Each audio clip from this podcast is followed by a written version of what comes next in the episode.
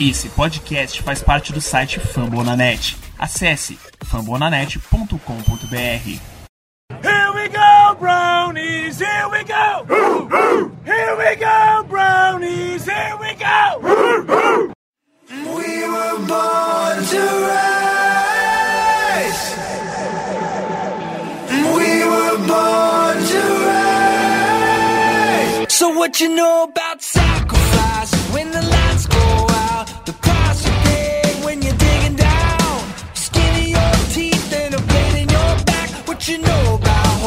You know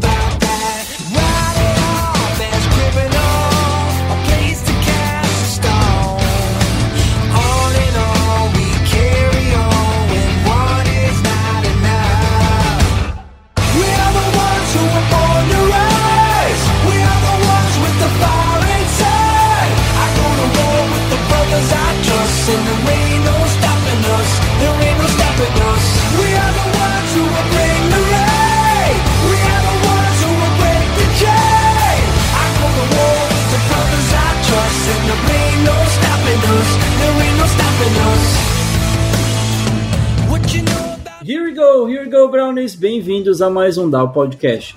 Eu sou o Eber Barros e não podia estar mais melancólico numa semana mais triste do que essa. Eu vou passar a bola pro nosso outro amigo que tá tão triste quanto eu hoje. Here we go, here we go, Brownies. Eu sou Marvin Abreu e jogamos como nunca e perdemos como outras três vezes na temporada. É, não dá pra falar que perdemos como sempre, porque essa temporada a gente não perdeu tanto assim. Estamos bem longe Exato. de ser o time que éramos antes. E eu acho que a gente. O episódio de hoje acho que vai girar muito em torno disso, né, Marvin? É, falar sobre a derrota, falar sobre o jogo, mas é, eu não sei qual que é o termo para traduzir aquela, aquela palavra que eles têm em inglês, que é o silver linings, né? Que tipo. Acho que daria pra falar, tipo, ver os pontos positivos na onde você acha que não tem, onde você acha que só tem é, coisa ruim, onde você acha que só tem bosta para você ver, você conseguir tirar, tipo, mano, os pontos positivos e olhar o quanto essa franquia evoluiu do começo do ano, do começo do ano justamente contra o Ravens, né? O primeiro jogo contra o Ravens, onde o Browns foi massacrado, atropelado, não conseguiu jogar, passa para um segundo jogo da temporada contra o próprio Ravens depois de é, semana 14, vai depois de é, 12 jogos, né? Porque você tem a semana de bye. Ah, e o time mostra uma postura completamente diferente, tirando a defesa, claro, tem seus problemas ainda, mas é um outro time, é uma outra perspectiva que a gente tem para esse Browns daqui para frente, dá para dizer isso? Exatamente. A gente consegue ver, assim como nas vitórias, às vezes a gente consegue ver que não era o suficiente, a gente conseguia ver os problemas das- da defesa. Agora na derrota a gente consegue ver que a gente consegue eh, disputar e disputar bem, quem sabe ganhar um jogo de playoffs, porque nós vamos para os playoffs esse ano. Com certeza, eu acho que ah, tem alguns pontos para a gente falar bastante aí desse pós-jogo contra o Ravens, mas eu acho que a, a ideia está girando muito mais em torno das perspectivas que a gente tem para o restante da temporada, né? O Browns aí tem pelo menos dois jogos que são muito importantes para definir o seu futuro é, na sequência da competição, ali na sequência da temporada, contra Giants e contra o Jets, as duas franquias de Nova York. Ah, o Giants já no Sunday Night, é, eu acho que isso é um outro ponto legal da gente falar, né? O Browns voltando a frequentar os prime times da vida depois de só jogar nos, nos domingos nos horários padrões, uma vez ou outra jogando em horários é, mais é, diferentes, né? Você pega Thursday Night, todo mundo joga pelo menos uma vez, então é diferente. Mas eu acho que é muito legal ver que à medida que o time vai evoluindo, à medida que o time vai crescendo, os bônus vão chegando, né, Marvin? Você tem, por exemplo, a gente fala da, da, da procura de pessoas querendo começar a, a digo, simpatizar ou barra torcer pelo Brown. Fanbase, né? Fanbase Exa- vai Exatamente, aumentando. não só aqui no Brasil. É claro que pra gente aqui no Brasil é muito mais impactante, né? Porque você tem tanto. A volta do respeito. Exatamente. Eu acho que a volta do respeito é o principal ponto que eu queria tocar, porque o Browns não venceu o jogo na segunda-feira, mas eu acho que saiu de lá muito diferente do que estava antes, né? Tem toda aquela desconfiança de que o Browns não ganhou de um time grande, o Browns não bateu em, em, em cachorro grande, mas brigou de igual para igual com um deles, né? Exatamente. A gente bateu até em dois cachorros bem grandes, quem sabe até maiores que o Ravens dessa temporada, que são Colts e Titans, né? Sim. Uh, além, além de outros times, né? Como ali, entre outros. Mas dentro de divisão, prime time e o jogo do jeito que o jogo foi e o Browns totalmente inclinado a ganhar o jogo, né? Detalhes que fizeram a gente não ganhar e também volta o respeito pelo ataque, né? Querendo ou não, as pessoas respeitam muito em como o ataque tá jogando e quem é o quarterback, né? Quem é o franchise quarterback, quem é a cara da franquia. Sim. E o Baker Mayfield uh, mostrou que, que tem tudo para ser um grande franchise quarterback e, e continuar sendo grande franchise quarterback. E, e também mostrou colhões, né? Entre outros, até pessoal de outras franquias falando sobre isso, Eu né? vi aquele tamanho... que você mandou lá do, do Exatamente, Bruno, tamanho dos exatamente do Iron Broom, torcedor dos Cowboys botando o tamanho dos culhões do Baker, né? É, de chegar e resolver e botar o time nas costas e querer fazer mais pela franquia. E é isso que a gente espera dele e é isso, essa imagem que a gente quer é, que as pessoas vejam do Browns por aí afora, né? Sim, com certeza. Então, é, eu vou perguntar para você, para a gente caminhar para o final desse bloco de introdução, qual é, tirando essa parte, é, na realidade vou simplificar a pergunta, como tem sido sua semana até aqui, meu querido? Como é que você tem levado depois de, daquele jogo que tinha tudo para fazer a gente dormir muito feliz? Hoje é quinta, né? O jogo foi segunda, Ontem, o que eu posso dizer, eu fiquei até 3 horas da manhã vendo um documentário do Baker. Aí, antes, eu, eu, Primeiro, cara, eu, tava, eu fiquei muito, muito chateado depois dessa derrota, mas eu não, não desceu. Eu fiquei. Putz, me deixou muito Depois chateado. do jogo, você demorou muito pra dormir?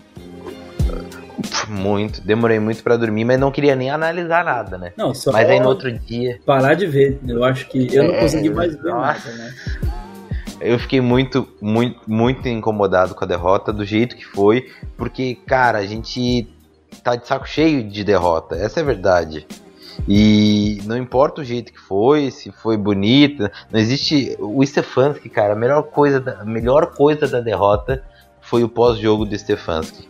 Foi Eu o que ele falou, falando foi- foi, foi ele falando com o John Harbour, quando o Harbour falou pra ele no final do jogo, se cumprimentaram.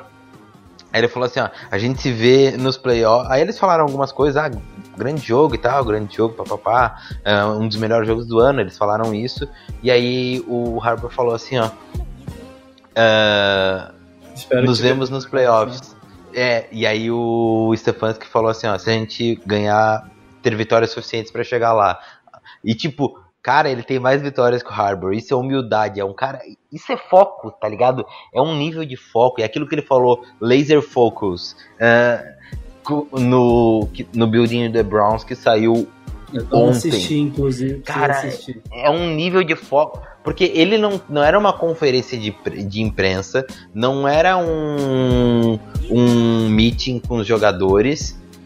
Ele tava falando ali, depois de ter perdido um jogo, puta, a cabeça do cara devia estar muito bar- embaralhada e ele lança essa resposta. Isso mostra pra mim que tudo, todo o discurso dele, tudo que ele fala, tudo que ele faz, pensando, é o mesmo do que tá dentro do coração dele, tá ligado? e do que ele é formado. E isso me deixa muito animado pra como ele vai gerir essa franquia, tá ligado? Maior coisa desse ano, maior do que do que Jedrick Wills, como vai ser um left tackle para 10 anos, maior do que o Andrew Barry como G- GM, maior do que o comeback do Baker, maior do que o Nick Chubb correndo para 5,9 jardas por tentativa, ou a renovação do Hunt, ou enfim, maior do que qualquer coisa nessa temporada.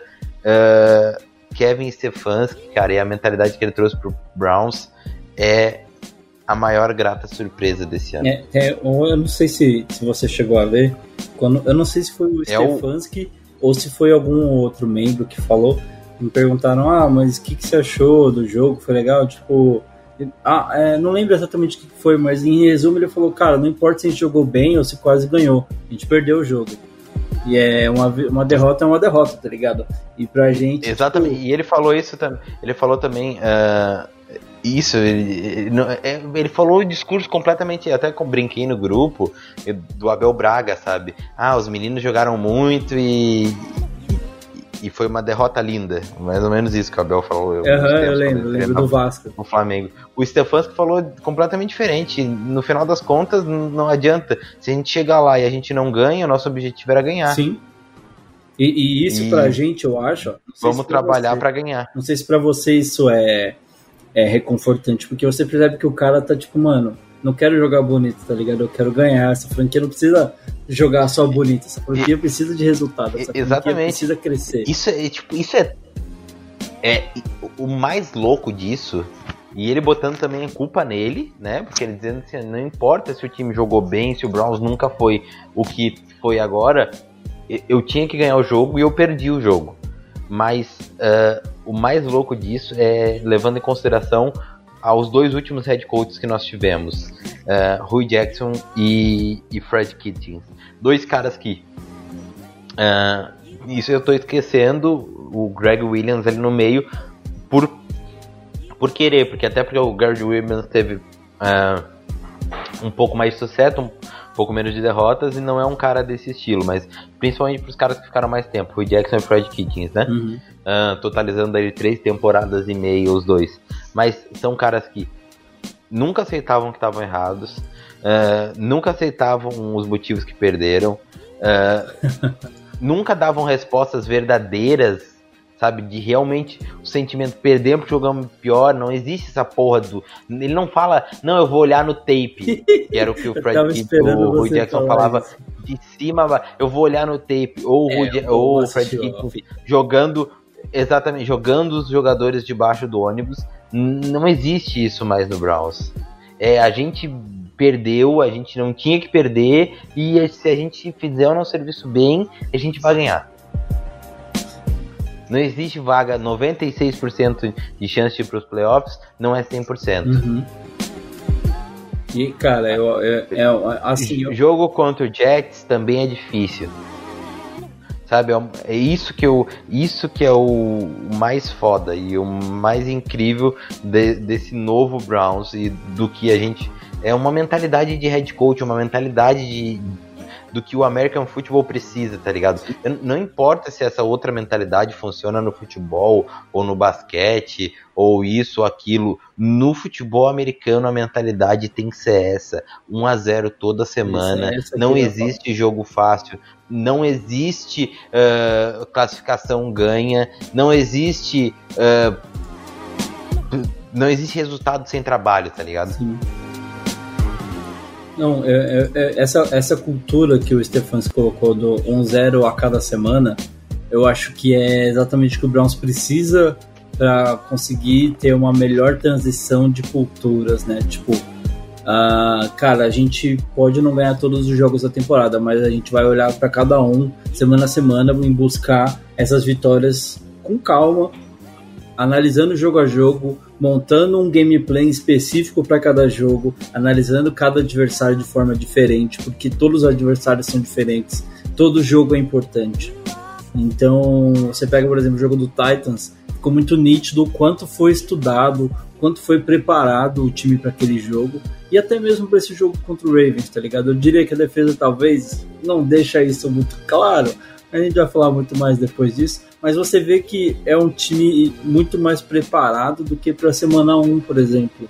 Né? Eu diria que, não, não que o time não tivesse preparado para a semana 1, mas não conseguiu executar. Então, é, nessa semana, o time conseguiu, além de estar preparado, é, conseguiu executar muito melhor. Né? E tem sido assim semana a semana. Cada semana você pode apontar uma evolução desse time, uma evolução do trabalho do Stefanski. Isso eu acho que é motivo, tem que ser motivo de orgulho para todo torcedor do Browns. Né? Exatamente, de saber que agora nós vamos ter. Pode ser que o Browns não tenha uma dinastia. Essa é a verdade. É difícil ganhar na NFL. Pode ser que o Browns não tenha um título nos próximos 10 anos, mas a gente sabe que vai ter uma franquia respeitada. A gente sabe que uh, o, o que está sendo plantado, o que está sendo uh, feito, o trabalho é trabalho de, com, com base, com ética, é um trabalho que, que tem um sentido numa franquia dentro dessa liga que é tão disputada, entendeu? Se você pegar times que ano passado a gente está dentro muito bem, tipo Niners, o, o, o Rams nem tanto, mas até pouco tempo atrás era um time que estava muito bem. Eu, mas o Niners, acho que para mim. O Eagles. O Eagles. O Eagles ganhou um Super é Bowl, o melhor a gente exemplo. achou que sabe, ia né? criar uma dinastia. O Niners jogou muito bem até o Super Bowl, a gente achou que ia virar uma dinastia também. O Chiefs eu acho que está caminhando talvez para isso, apesar de eu achar que está eu vi alguns comentários, eu concordo. Eu acho que o Chiefs está assim, um pouco no salto alto ainda. Não, não criou uma mentalidade de tipo uma equipe decisiva, uma equipe que sabe é. Enfim, eu acho que não precisa entrar nesse assunto. Mas é. Patriots, são equipes que estão ali. O Patriots é um exemplo. Eles criaram uma dinastia e conseguiram manter por muito tempo um sistema vencedor. Agora o Niners, por exemplo, começou e deu uma aparência de que ia criar uma coisa assim, com um sistema legal, correndo bem, uma defesa sólida, mas na segunda temporada que a gente falou, e agora, vamos ver como é que vai ser, já, tudo bem, deu muito azar com as lesões e tudo mais, mas você vê um time basicamente ruim bastante, né? Tu, tu vê muito time que, independente de lesão, Patriots é o maior exemplo disso, né? Independente de qualquer coisa, eles chegavam lá sempre. Sim. Podiam não ganhar, mas a eles estavam lá. E o que, eu, né? o que eu espero do Browns, eu, de verdade, a gente não sabe se o Baker vai ter os seis anéis do Tom Brady, mas o que eu espero do Browns é uh, consistência e disputa, sabe? Sim. É, não quero ser um time que nunca chega, eu quero ser um time que pelo menos que ao menos chegue e eu vejo a possibilidade disso. Enfim, passa por muitas outras coisas, passa por sorte, passa por azar, passa por competência e muito trabalho e a gente vai saber no futuro, né? Mas o futuro é promissor. É promissor. Tá certo então, Marvão. Bora falar desse jogo, colocar esse dedo na ferida aí. E continua com a gente, meus amigos. A gente já volta pro bloco de análise do pós-jogo entre Browns e Ravens.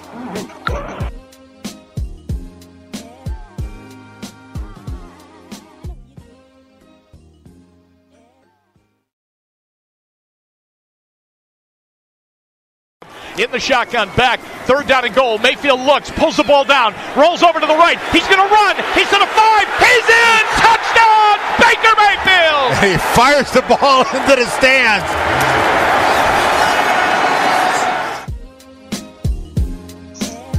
Bem-vindos, amigos, ao bloco da melancolia, ao bloco da tristeza e ao bloco das análises frias. Depois de alguns dias passados, acho que tanto eu quanto o meu amigo querido Marvin, meu co-host favorito, já podemos falar de, de forma mais. É, uma forma mais analista sobre o jogo. Sentimentos ainda estão bem parecidos, mas acho que a cabeça já está um pouco mais fria para analisar esse jogo, né, Marvão? Exato. Bora falar dessa tristeza.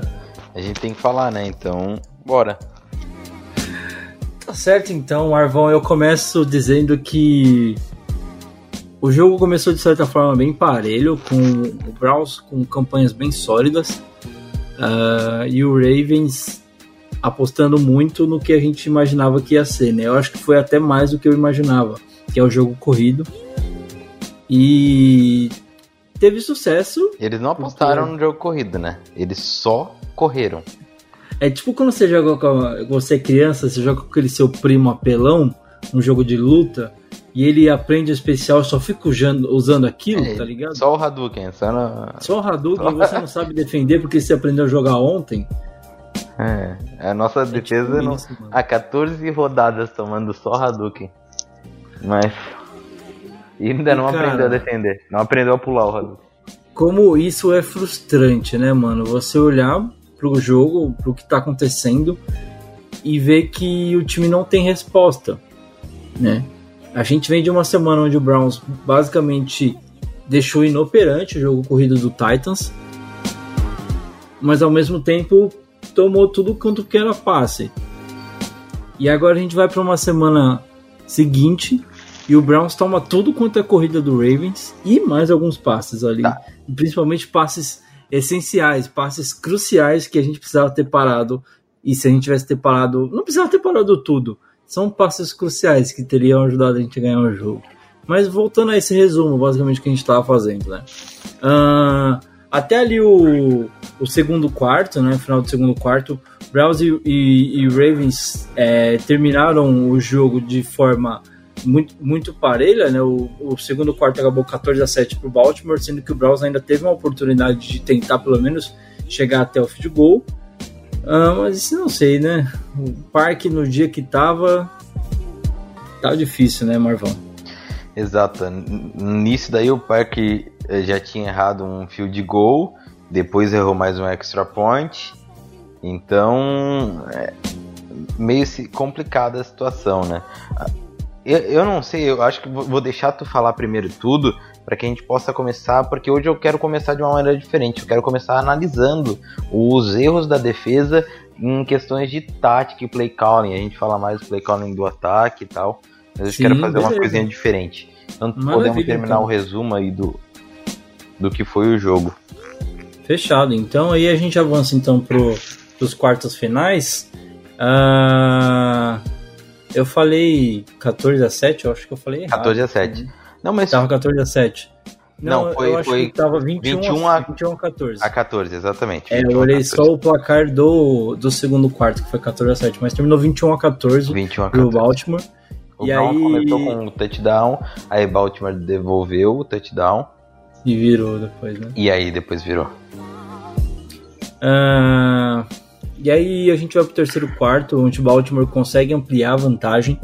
Mas aí, do nada, eis que do nada, Lamar Jackson. Eu escutei isso durante a transmissão. Eu não sei se você estava ouvindo, assistindo pelo ESPN ou pelo Game Pass, ou sei lá, por link americano. Link Linkão americano. americano. Exato. Então, o comentarista, durante a transmissão, recebeu essa informação de que o Lamar Jackson não estava no jogo. Antes de mostrarem as câmeras. É, Ah, na realidade, ele- era, ele, ele foi pro vestiário no drive do Browns. E, tipo, eu, eu meio que ouvi aquilo e eu falei, tipo, ah, mano, sei lá, daqui a pouco ele volta, né? Só que aí o Browns fez, pelo menos, acho que dois drives com o Lamar lá no vestiário, né? Sim, na realidade foi assim, ó. eh, o, o Tracy McSorley ficou dois drives e se machucou no final do segundo. E aí Sim. nisso o Browns também. O Browns fez um drive com o Lamar no, no vestiário e o primeiro drive que já estava acontecendo quando ele foi pro vestiário. É, e foi esses dois drives que o Lamar ficou fora que o Browns conseguiu pontuar de certa forma até rápido, né? É, além de Ah, pontuar, o o Lamar Browns também voltou. abriu vantagem, né? Que o Browns chegou a virar um- em um desses drives, foi o drive que o Browns fez a conversão de dois pontos ali com Donovan People Jones. Exatamente. A conversão do. O touchdown do Hunt já foi quando o Lamar tava de volta, né? Ele acho que fez o TD, ou foi depois, eu não lembro agora. Não, o Lamar ele voltou no final do drive do. Na quarta para oito, final do drive do. O Hunt do já Ravens. tinha feito o TD. O Hunt já tinha feito o TD. O, Entendi, é conversão de dois pontos. Não, não, não. O Hunt não tinha feito TD. O- Foi depois da conversão de dois pontos. Tava acho que Pode crer, pode crer. 37 Porque o a Ravens 35. ganha o jogo com um field goal. Exatamente. Estavam 37 a 35, alguma coisa assim. Era dois pontos de diferença, um- ou um ponto de diferença pro Browns, enfim. Aí o O Browns atravessa o campo rápido. Aí o. o, o- a- não, aí o, o Mark Soley entra e fica numa quarta para oito. E aí nessa quarta para oito ficou um tempão parado o jogo e o Lamar voltou. É que foi pro. Deu, deu two minute warning, né? Ah, deu two minute warning. Então deu two minute warning na hora que o cara machucou. Foi tipo, mano, o sabe, tudo deu certo pro cara voltar, tá ligado? Eu fiquei muito puto. Eu falei, não acredito, mano. Porque o- ia ter que entrar o, o Will Snead já tava recebendo Sim. snap, porque eles não tinham QB reserva, né? O R- RG3 tá como sempre no IR Machucado. e o Mark Sarley machucou o joelho, eu acho. E eu já tava, tipo, mano, nossa, se entrar o, o backup do backup, que nem é backup, tá ligado? A gente já fecha esse jogo. Mas aí o cara consegue voltar, aí acha um passe. E o momento era todo nosso, independente de quem tava- Exatamente. E, e a defesa podia ter matado o jogo ali, né? Se, tipo, não toma o first down anterior antes do cara machucar. Na realidade, o jogo tinha eles acabado. só tiveram o Lamar ofensivamente, ele só teve um drive total, não, dois drives totais ou não. Não sei se foi um ou dois drives totais fora do jogo e um deles ainda eles pontuaram, então com um field goal. Então, tipo, não para eles não teve praticamente nenhuma diferença em relação ao placar, entendeu? Acabou que eles É ainda nesse primeiro que o Lamar volta, ele lança pra touchdown com Hollywood. O Hollywood. Não lembro o nome do cara. É. O Brown. Hollywood Brown. E aí no depois, quando depois que Marquise o Browns Brown, marca. Marquise Brown. E Marquise Brown, isso. Quando o, o Browns marca com Hunt e tudo mais. Só que aí fica aquela história de tipo, poxa, marcou, mas deixou um minuto pros caras ainda. E, e aí o Lamar Jackson. Mano, e, e de certa forma a gente pode falar o que for do cara. Mas ele conseguiu liderar uma campanha e, tipo, saiu do campo basicamente falando pro Tucker, ó, fiz minha parte, mano, vai lá e chuta. Foi basicamente essa imagem que eu tive quando ele saiu do campo. Não sei se você sentiu a mesma coisa. Que ele senta, a câmera mostra ele sentando no banco lá do, de reservas, só tipo. Ah, ele já, pela já sabia. tá? Já Exatamente. sabia, A ele gente já sabia. mano. A gente já sabia. de 40, O Tucker com 50, com 55 jogadas pra fe- fechar o, o, O jogo. o game não tem. Eu- eu posso chamar uma, uma coisa interessante né, que teve ainda no final do segundo quarto? É, o Baker lançou uma bola a umas 80 jardas no ar. Sim, no meio do jogo. foi tipo. Mano, Foi- foi muito, passou aí. a, a endzone, né? Ele lançou ali da, da- de 35 e ela passou, ela foi, fez o field goal. O cara chegou a dar de cara no. Foi É um o maluco dando. puta impressionante. E ainda isso com um arco impressionante, né? Mas a gente já sabia que o Baker tem um dos braços mais fortes da NFL, então. É, mas basicamente um resumo rápido aí do que foi o jogo dentro da, da- das questões que mais fizeram a gente sofrer, né? Essa volta no momento mais errado possível pro Browns do Lamar. Ah, e uma coisa que pegou bastante, eu não sei se você quer começar a fazer as análises antes da gente falar isso de certa forma. Eu vi muita gente falando que se o Lamar tivesse em campo, não tivesse ido pro vestiário, o Browns não teria voltado pro jogo. E eu não concordo quando eu escuto isso, porque o Lamar Jackson não joga na defesa. E a defesa do Ravens estava, de certa forma, é, tendo muita dificuldade para parar o ataque do Browns. Já Uma não vez que tava o ataque do parando. Browns voltava para O- campo. depois, o, o, o- Foi o 21 a, a 14. A gente foi pro. pro vestiário. E eles voltaram com a bola, abriram 28. Depois disso, praticamente todos os ataques do Browns foram positivos. Então. Sim. Ó, não- o placar do terceiro quarto é 13 a 6 pro Ravens e do quarto quarto é 22 a 13 pro Browns. Hum. Então, assim, todas as campanhas que o Browns E esse teve, 13 a 6 porque o Brown só teve uma campanha no terceiro quarto. sim, Não, óbvio, teve duas, né? Uma foi a interceptação, mas é. né, foi um passe só, então não conta. E eu acho que a gente pode até vindo fazendo as análises, se a gente conseguir de certa forma até cronologicamente, porque pra mim eu achei que o jogo poderia ter acabado ali na interceptação do Baker, mas foi onde eu acho que a gente conseguiu chegar mais perto de vencer o jogo. E o bom de ver isso é o que o eu mental acho que do ele Baker. falou, tipo, mano, não vou, não vou perder esse jogo. O mental Não do vou- Baker tá muito bom, né? O Browns ainda chegou a, a bloquear o field goal, eles fizeram um touchdown. E aí Isso o me deu Browns até uma bloqueou. esperancinha de fazer o Tucker errar no final, mas E aí o podia ter, né? Podia ter um pick six, um kick six de novo, só que nosso favor, né? Mas é a vida, a gente essa porra dessa merda.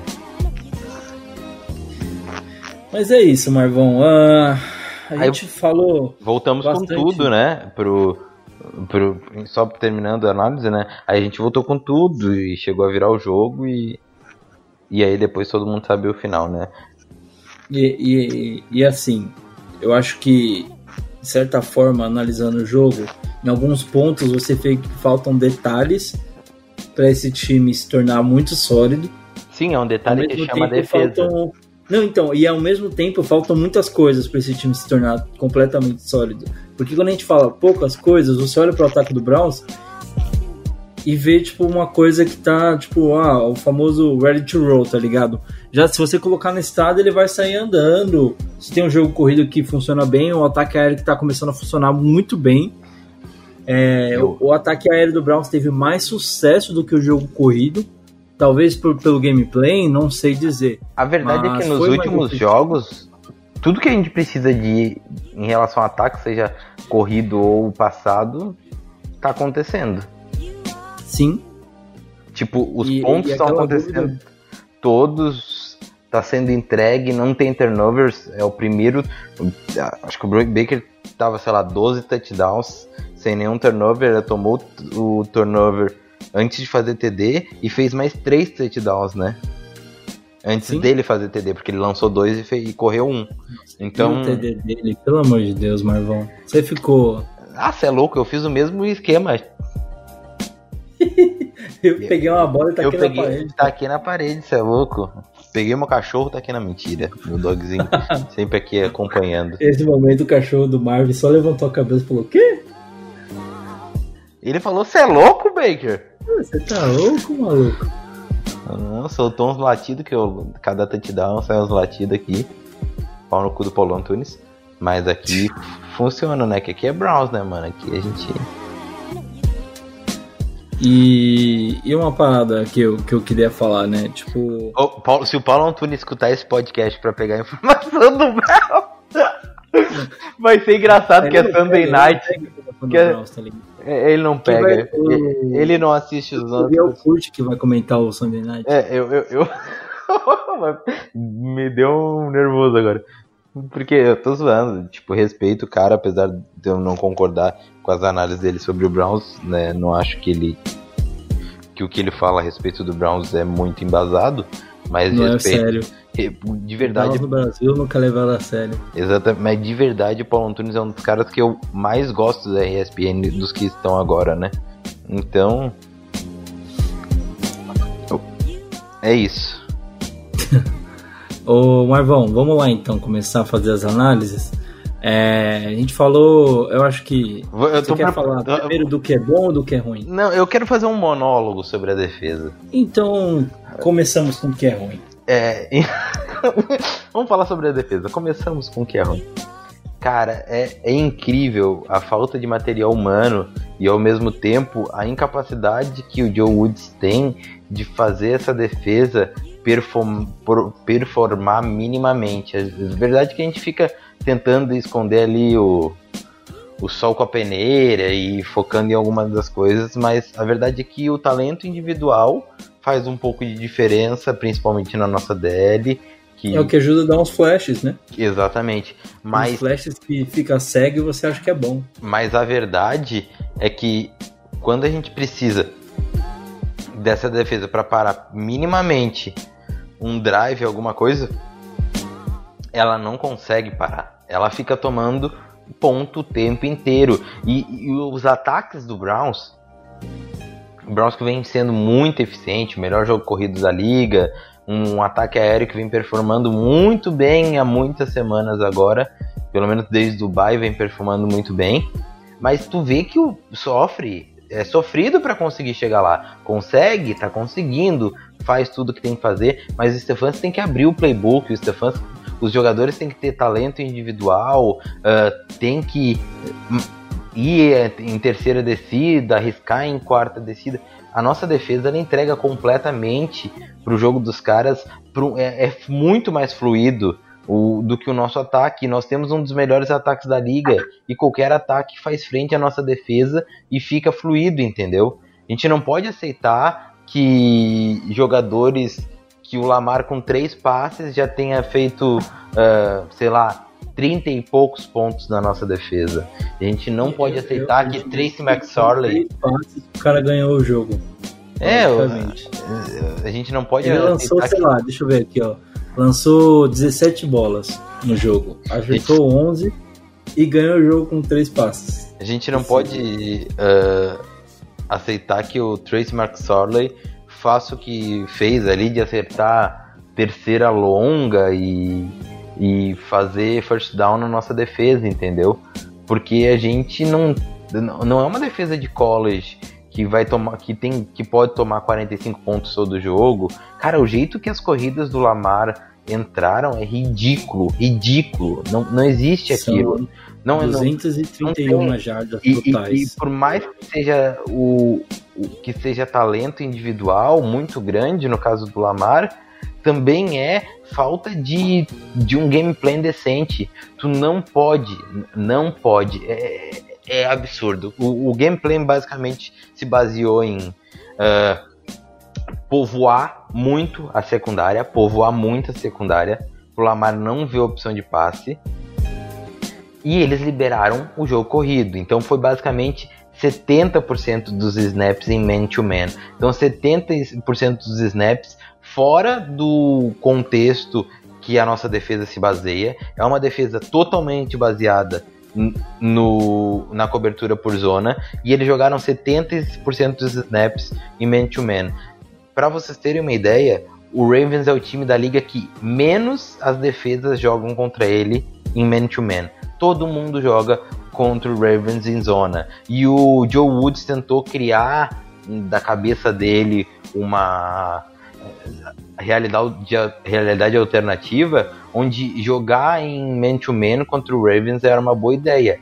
E o jogo inteiro ele não fez um ajuste, porque a gente vê o jogo inteiro o Brown jogando em man-to-man, 70% dos snaps. Os outros times que jogavam com os Ravens botavam 20, 24% dos snaps, se eu não me engano, uh, em, em cobertura man-to-man, -man, o resto tudo era em zona, porque é muito mais fácil jogar contra o Lamar em zona. Tirando que ele botou um man-to-man -man, e o, o spy do Browns, o spy é o cara que fica focado no quarterback, o spy do Browns, primeiro em muitas jogadas não existia, segundo os algumas vezes era o Sandero, outras vezes o BJ Goodson, mas ficava muito longe da scrimmage, e aí o Lamar já fez 10 jardas até tu pensar em chegar perto da scrimmage.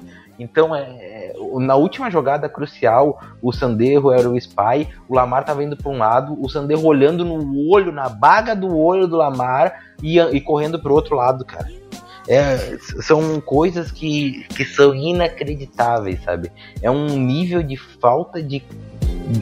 Eu não posso dizer, eu nunca, eu nunca, nunca vou entender tanto de futebol americano contra o Joe Woods, mas eu também nunca vou entender o quão imbecil ele foi ao ponto de chamar essas jogadas e chamar essas defesas, porque não faz sentido, óbvio, o cara entende muito mais de futebol americano que eu, mas isso não faz ele errar grotescamente. Não, não, não parece, é óbvio, eu tenho noção que o cara vive disso. Ele, ele entende, ele é muito mais inteligente em relação ao futebol uh, do que eu, mas não faz sentido porque eu não entra na minha cabeça e de outros caras, uh, e não entra na cabeça de quem assiste o tape por 30 minutos e entende que não está funcionando, não está funcionando. Basicamente a nossa DL, ela é uma DL que ela, ela é feita, ela tenta primeiro parar a corrida durante o jogo e no percorrer do jogo ela vai forçando um pouco mais o, o pass rush. Quando tu tem o Lamar Jackson, tu tem que forçar muito por fora para ele entrar para dentro e correr por A gente com, com, conversou sobre isso. Tu não pode deixar ele, se tu tem linebacker ruim, ele de responsabilidade pro linebacker, força ele para fora do gramado, uh, joga em, em, zona, que aí tá todo mundo na tua zona, não vai ter buraco. Se tu joga em man-to-man, -man, vai ter buraco, porque se o cara manda os, os wide receivers correr e abre totalmente os wide receivers, o Lamar vai ter jardas e jardas para correr e um dos dos touchdowns corridos do Lamar foi isso. A transmissão até mostrou que o wide receiver puxa a marcação porque ela estava em man-to-man e aí fica uma fileira do gramado livre para o Lamar o Lamar correu 20 e poucas jardas no primeiro touchdown, acho, do Ravens ou no segundo, enfim, aquele que ele joga a bola na parede. Acho que foi o terceiro touchdown, pra, acho que foi ali para ele abrir 21 a 14. Ele corre, 21 joga a bola na parede e ele mesmo pega. E, tipo, é ridículo, tu não pode. E é em e descidas longas, cara. São umas decisões, assim, ó. Que não dá, tu olha o tape e tu diz assim, ó, não pode ser, cara. É uma tortura rever as coisas do Browns, porque defensivamente o time ele é inapto para disputar uma liga chamada NFL. Essa é a verdade. Ai, ai. É. Eu diria até que fico sem palavras, Marvin, porque. A gente falou tão bem da defesa no último jogo. Sim, porque. Tá, então. Mas lembra que a gente falou aqui que a defesa. Te, lembra que eu disse não, não dá pra tentar parar as duas coisas? Então tenta Sim, parar. São dois tipos de corrida totalmente diferentes. Exatamente, né? mas lembra que eu falei, eu cantei essa bola. Foca em parar a corrida do Ravens, porque se tu for, porque o jogo de passe deles é ruim e vai ficar mais. E eles focaram em parar o jogo de Tipo, passe, óbvio, tentar- o cara correu. Aí ele não Aí ele não correu, não tinha game plan. Ele, o, óbvio, o, o Lamar não lançou três passes, não, não fez três passes, beleza. É aquele, o Browns, o mais louco de tudo isso, é, foca no que eu tô te falando agora, Eber. Presta atenção. O mais louco de tudo isso é que dentro do que o Browns se propôs no jogo, o Browns foi ah, ah, dentro do que do, do gameplay defensivo do Browns, o Browns foi executou, entregou, como eu posso dizer, foi conseguiu, Foi efetivo, você acha? efetivo, óbvio. Só que é bu- foi burro. isso mesmo? Digo, dentro, Porque dentro do que a mesmo, gente- mesmo tendo, o time tendo se proposto a parar o jogo de passe, quando realmente precisou, não parou. Não, sim. E aí eu não sei se foi Mas- tipo naquela coisa de desespero de tipo, mano, Não, ali, esquece o que ali foi, foi mais foi mais erro individual. Óbvio, a jogada foi muito mal chamada, mas é uma jogada exclusiva. Mas dentro do que o, o Browns tentou o jogo inteiro, que era parar o jogo de passe, basicamente foi isso, tipo, o foco, deu certo. Era, só que eles esqueceram que eles têm o quarterback da história que melhor corre na história. E ganhou isso contra o Browns, né? E ganhou isso. O cara não precisou correr. Acho que eles acharam assim, ó. Ah, o Ravens não, ah, ah, não pode ser. O que me vem na cabeça foi assim, ó. ah, é- é- só pra deixar claro, a defesa. voltou agora da Covid, não vai correr tanto assim, não. Foi É. basicamente isso que o Joe Não, sim. Mas tipo assim, ó, eu só, eu só pra deixar clara a minha mentalidade, é, a defesa foi um fracasso. Mas o que ela se propôs, ela entregou. Só que ela se propôs uma coisa que não faz sentido, que ninguém faz contra o Ravens. E que não dá certo, cara. Não, não ia dar certo contra o Ravens. Não, não existe isso. Sabe? Não. não- não é uma é uma coisa sem sentido sabe aquela coisa que tu fala assim não cara não viaja se um, se um amigo meu falar assim ô cara tu jogaria man to man contra o Ravens é, deixando o Lamar correr e focando em fazer ele não disse, não porra a melhor arma do Lamar é, o- é a corrida tu tem que deixar ele passar contra ti para forçar turnover é, é apressa o pass rush a questão é apressa o pass rush foca nos linebackers. Uh, Lota o box, tá ligado? lota o box, exatamente. Foca nos linebackers chegar perto da linha, apressa o pass rush e deixa ele passar. Que uma hora ele vai errar. Eu não diria deixa- até, tipo, lota o box e bota o seu melhor marcador no Andrews, tá ligado? Exato. Que vai ser a, é isso. o escape dele. Exatamente. Ou toma toma 100 jardas do Marker Andrews, mas primeiro tu vai capitalizar turnovers, tu nunca vai capitalizar. Sabe qual é um jogo? O Brown se propôs a não capitalizar um turnover porque ele sabe, porque o Lamar Jackson não vai, so- não vai sofrer fumble.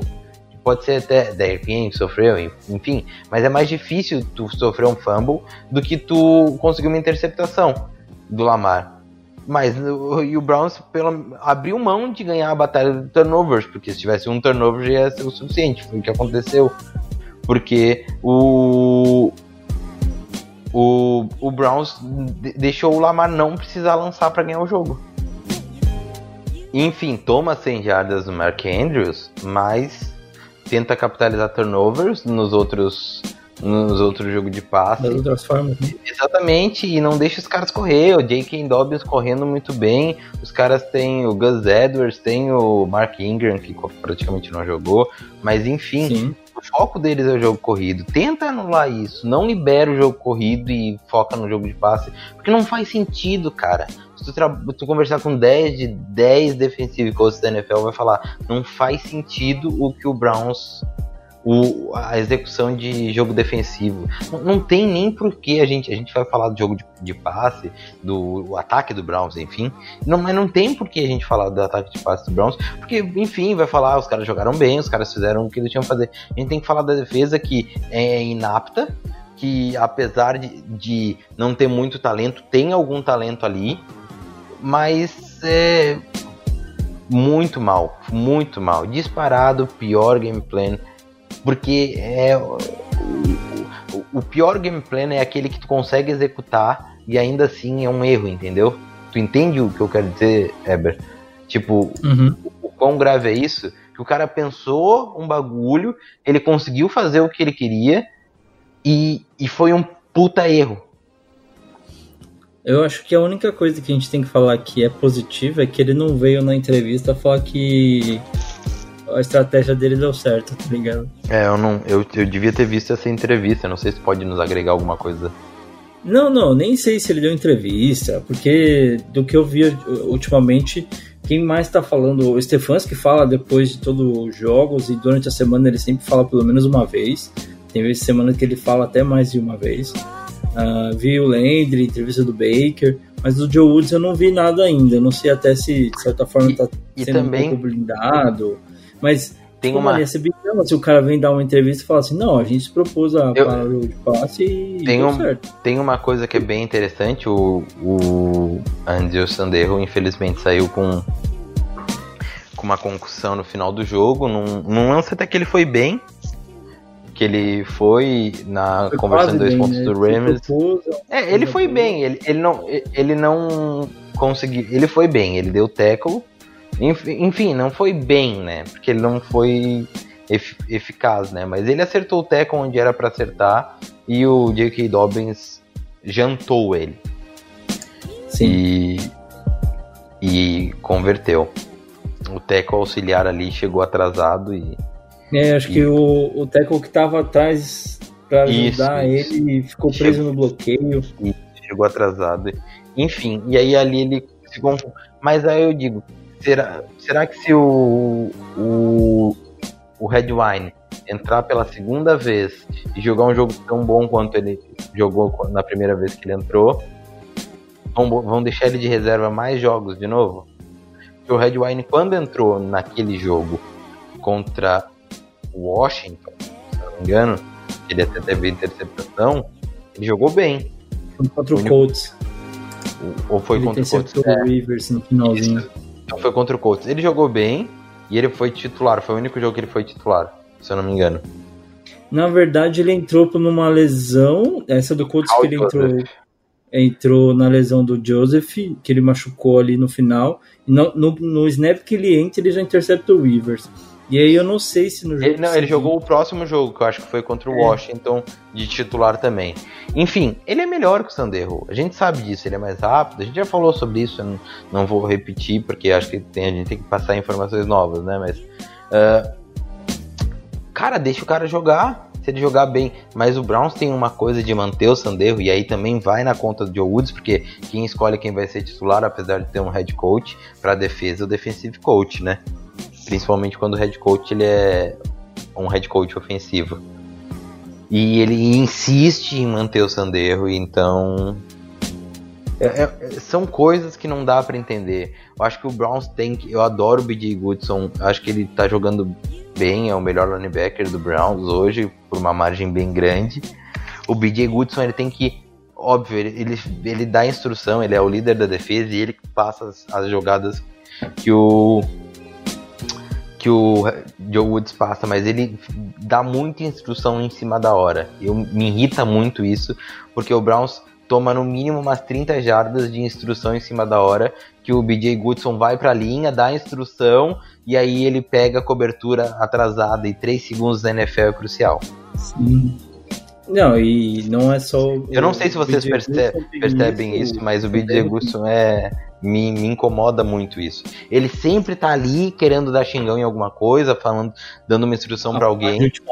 coisa. né? Exatamente, sempre, sempre, sempre. E aí sempre acaba tomando bola na marcação dele, óbvio. Eu, eu percebo isso na, no, no pro snap ali da jogada. E ele geralmente, tipo, mano, tenta arrumar uma coisa e no segundo que ele tá olhando pro lado, o snap sai.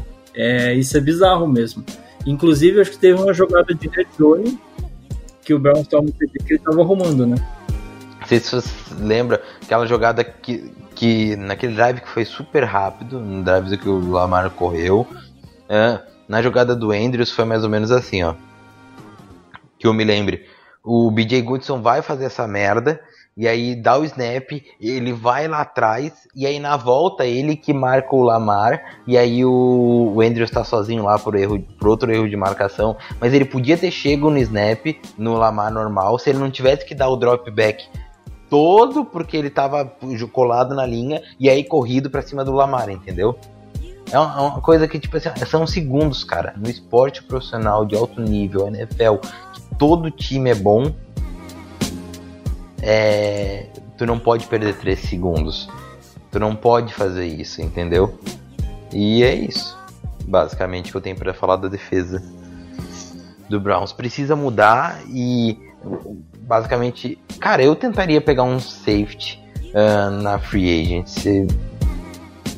Vai que faz, vai que ele consegue jogar um desses caras que tem um Earl Thomas da vida, consegue jogar pelo menos ajudar num playoffs. A gente não sabe também o quão bem de físico tá, demora aí alguns jogos para pegar o, play, o playbook. Uh, tem o, o Brown acabou de pegar o, o Cedric, não, Cedric Wilson de Dallas. Tem, o, é, não, Tendrick é, alguma coisa, Tendrick é, Johnson. É, do. Acho que é Tendrick né? Wilson, alguma coisa assim, que era do Chiefs, que também não é nada demais, mas é alguma coisa. O, pra mim, o Sandeiro, quem sabe, é o pior safety da liga hoje, infelizmente. Enfim, é isso, sabe? Tem que, tem que tentar alguma coisa, tem que tentar alguma coisa nova. Bota o Red Wine de titular.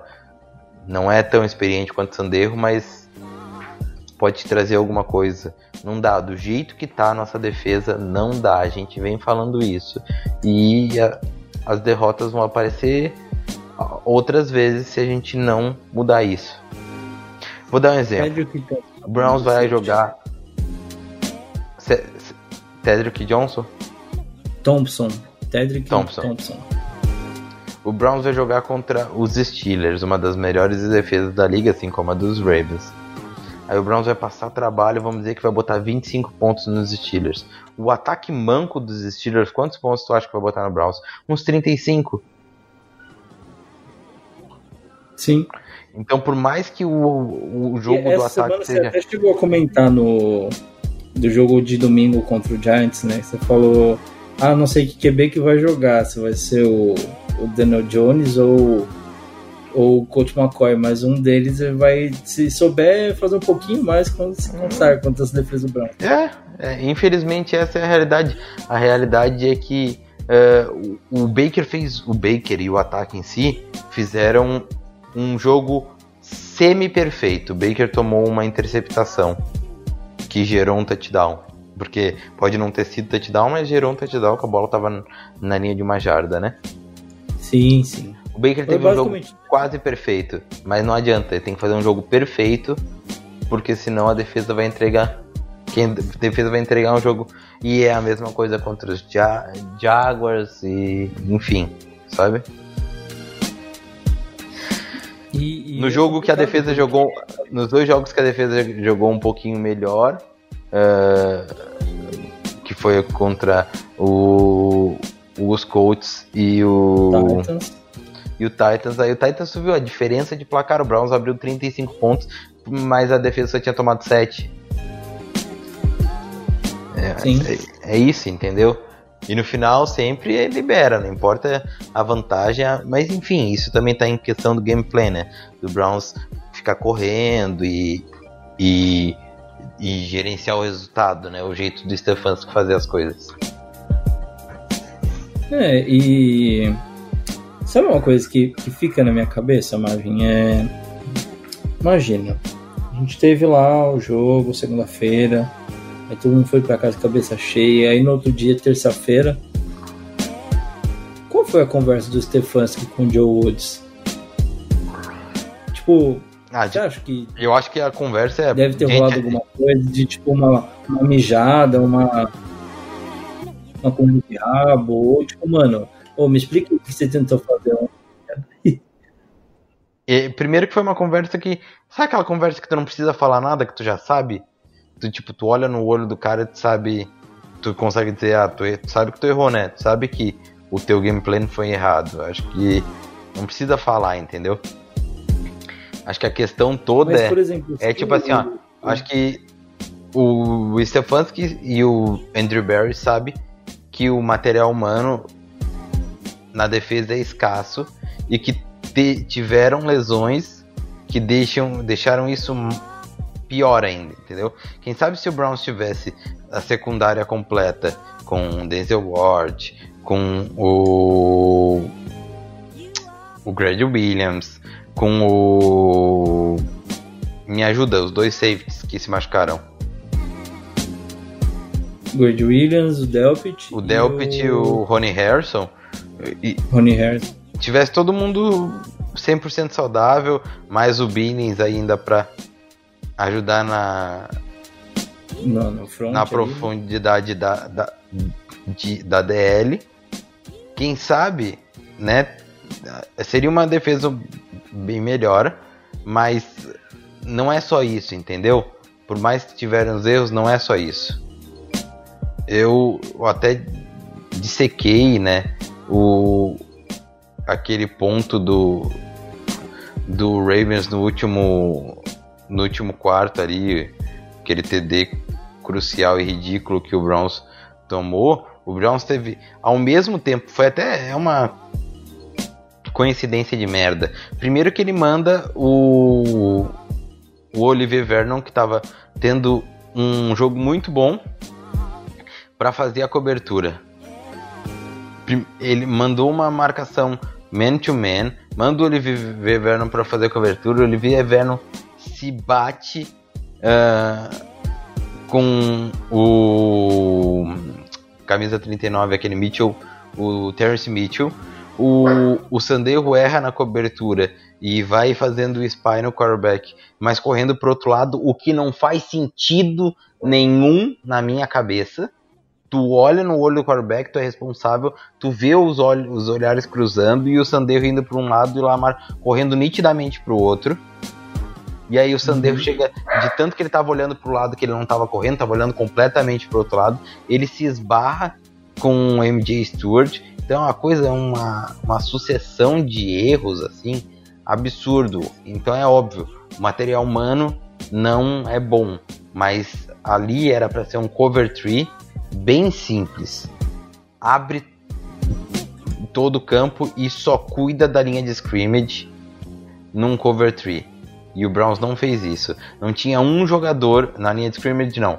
Só cuida do first down. Era uma quarta para oito, quarta para seis, alguma coisa assim. Que foi onde o Marcus Sorley se machucou. Uma quarta para seis, quarta para oito, não me lembro. O Lamar entrou e só tinha. E ninguém cuidou da scrimmage. O mais louco é. Da scrimmage, não. Vocês entenderam. Ninguém cuidou do first down. Numa quarta para sei que é para um, o foco é todo mundo na linha de first down. Principalmente quando é longa. Sim. É, é- é ridículo, é umas coisas que não dá pra entender.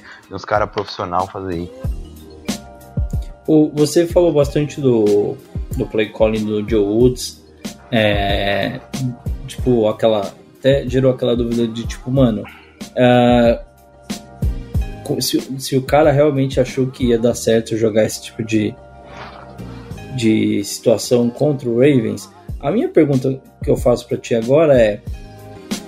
O quanto o, Stefanski sabia desse game plan e me pergunto se ele sabia. Um cara que entende tanto de ataque quanto o Stefanski está provando, estando na posição de head coach, tipo, será que não rolou tipo, mano, isso não vai dar bosta, velho? É complicado porque quando tu chama um defensive coach, isso é muito comum na NFL, tu meio que dá a, Dá autonomia o poder do time de defesa, sabe? É porque é como se fosse um time de defesa e um time de ataque, entendeu? Ou quando são Sim. coaches defensivos, tu dá o poder do time. Apesar de acreditar que ah, o Joe Woods tem a. Como eu posso dizer? A No autonomia. dia que ele falou, ó, Eu acho tô que- passando um relatório aqui pra tu do que eu vou fazer no jogo. O que você acha? Óbvio, obviamente ele passou. Obviamente, funciona, obviamente ah, os Colts decidem e tem um meeting e- exclusivo com com Stefanski para passar o game plan. Isso é certo. O que foi falado é que, é que a gente não sabe, né? Não sabe aqui, até que ponto ele pode interferir e isso é conversado em dupla pelo pelo cara responsável que é o Stefanski. Eu acredito que ele tenha ele- é conversado bastante, mas eu não acredito que ele interfira muito, entendeu? Tu entende o que eu quero, quer dizer? Sim, sim. Sabia entendo. tudo o que ia É, acontecer, mas eu não acredito que. eu, eu não sei, eu ainda me pergunto, tá ligado? É, tipo, como se, sei lá, é, eu fosse um cara especialista em, em, tipo, mano, em cozinha e você não entender muito e você falar, mano, eu vou fazer esse bolo com ingrediente X, Y, Z e eu saber que se você usar o XY não vai combinar com o Z, mas mesmo assim deixar você fazer e é uma coisa que, tipo, sei lá, é um bolo muito importante que a gente vai fazer que, mano, vai valer a nossa vida, alguma coisa assim, entendeu? Mesmo assim, eu não te falar nada. Não consigo imaginar que talvez o Stefanski, sendo um cara que tá se mostrando tão inteligente em questões ofensivas, principalmente em jogo corrido, é tipo que ele não tenha virado pro cara e falar, mano, isso não vai dar certo, cara. E é, é esse tipo de coisa. Eu não sei até que ponto vai esse, essa, teoricamente, essa autoridade do Stefanski de tipo, mano, vamos fazer, outro- vamos pensar em outra coisa para defesa. Tipo, se eu fosse, é, se, como coordenador ofensivo, eu sei que se eu montasse uma, enfrentasse uma defesa assim, eu iria sofrer muito com esse tipo de jogo, sabe? Tipo, eu acho que isso é uma conversa legal de ter, mas a gente que tá aqui desse lado do mundo tentando só adivinhar o que aconteceu, nunca vai saber, tá ligado? E eu não sei se rolou alguma pergunta dessa na, em entrevista, alguma coisa do tipo, mas é, uma- é um tipo de pergunta que não chega pro Joe Woods, no caso, em entrevista, né? Chega pro Stefanski. Quem tem que dar, dar a cara a tapa depois pra perguntar por que a defesa não focou em parar o jogo corrido e sim parar o jogo aéreo, quem tem que responder isso é o Stefanski no final das contas, né? É. Porque, querendo ou não, o Joe Woods, Joe Woods vão e vem, né? Mas o Stefanski é o head coach. Pois é. O, e é, e é- é exatamente por isso que eu queria tocar nesse ponto, tá ligado? Tipo, como head coach, você, você, na sua opinião, você, Marvin, você acha que se ele visse isso e falar, mano, isso vai dar bosta. Mesmo sendo o cara que entregou, tipo, mano, ó, tá aqui a chave da defesa, vai faz o que você achar melhor.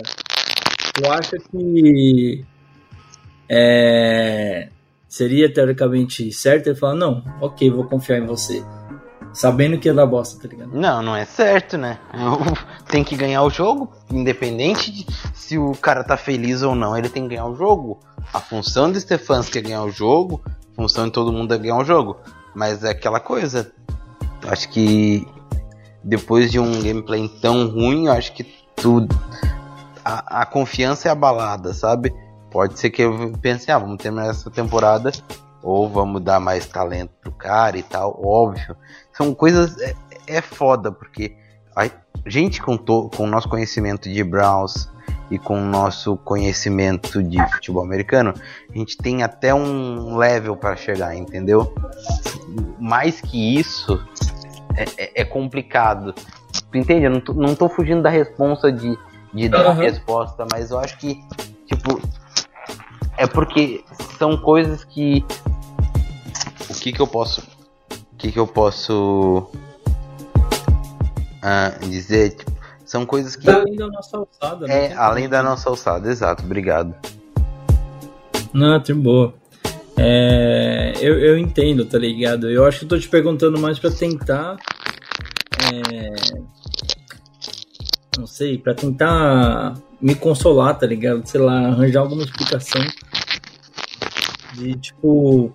Como a gente não arrumou essa defesa para esse jogo, tá ligado? Como a gente não viu o Ravens jogar por 14 semanas ou 13 semanas que sejam e não, não conseguiu pensar em alguma coisa, tá ligado? E tipo, não é que você jogou uma vez contra o Ravens, você joga duas vezes contra esse time. Você vai jogar contra esse time duas vezes todos os anos daqui pra frente. E tipo, contra o Lamar Jackson, você vai jogar por pelo menos mais um bom tempo. E todo coordenador defensivo que assume esse cargo no Browns hoje, seja, seja o Joe Woods vai ficar até ano que vem, não sei, seja sei lá quem for que vice é, ano que vem, se o Joe Woods sair, o cara tem que vir sabendo que, ó, vou jogar contra os Steelers, os caras são assim, vou jogar contra o Ravens, eu tenho que saber parar aquela porcaria de corrida, e contra o Bengals eu dou um jeito, vamos ver o que, que eles vão fazer aquele ano, porque não dá para saber agora. Tá ligado? É tipo, mano, os jogos da divisão eles são importantes pra caramba. Tanto que agora o Browns, de certa forma, tá tranquilo pro, pros playoffs, só depende dele mesmo. A gente vai até falar um pouquinho mais disso daqui a pouco. Mas é uma derrota em um jogo inesperado. Por exemplo, ah, chega contra o Giants acontece uma tragédia. Já até bati na madeira aqui, tá, gente? Mas se acontecer, tipo, mano, e o Ravens ganha um jogo contra o Jaguars, que não é nada impossível, na real é muito mais possível do que impossível, tipo, eles já têm a vantagem sobre nós, porque a campanha deles na divisão é melhor e eles ganham os dois jogos da gente, tá ligado? Isso mostra, ah, é, tipo, cara, se você começar a assistir NFL ontem, amanhã você já sabe que ganhar os jogos da divisão são bem importantes. E eu não, não consigo entender como que o Browns vai para um jogo de divisão contra um adversário que toda a liga sabe que vai jogar assim, porque já tá jogando assim faz três anos. E o cara não me foca em parar a corrida. Não, e, É, o cara é foi eu MVP jogando assim. Jogando. Sim. Desossando defesas que jogam assim. Nossa, e, e uma outra coisa. E o mais louco, só, só pra dar um. O mais louco é Relaxa. que a nossa defesa é uma defesa em zona. Ele mudou o esquema pro jogo.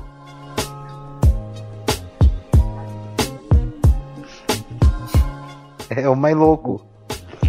Marvão, eu acho que a gente acabou falando muito mais de uma derrota das partes ruins, né? É, vamos tentar falar um pouquinho do que foi bom nesse jogo. Já metemos o pau na defesa durante todo esse bloco, basicamente.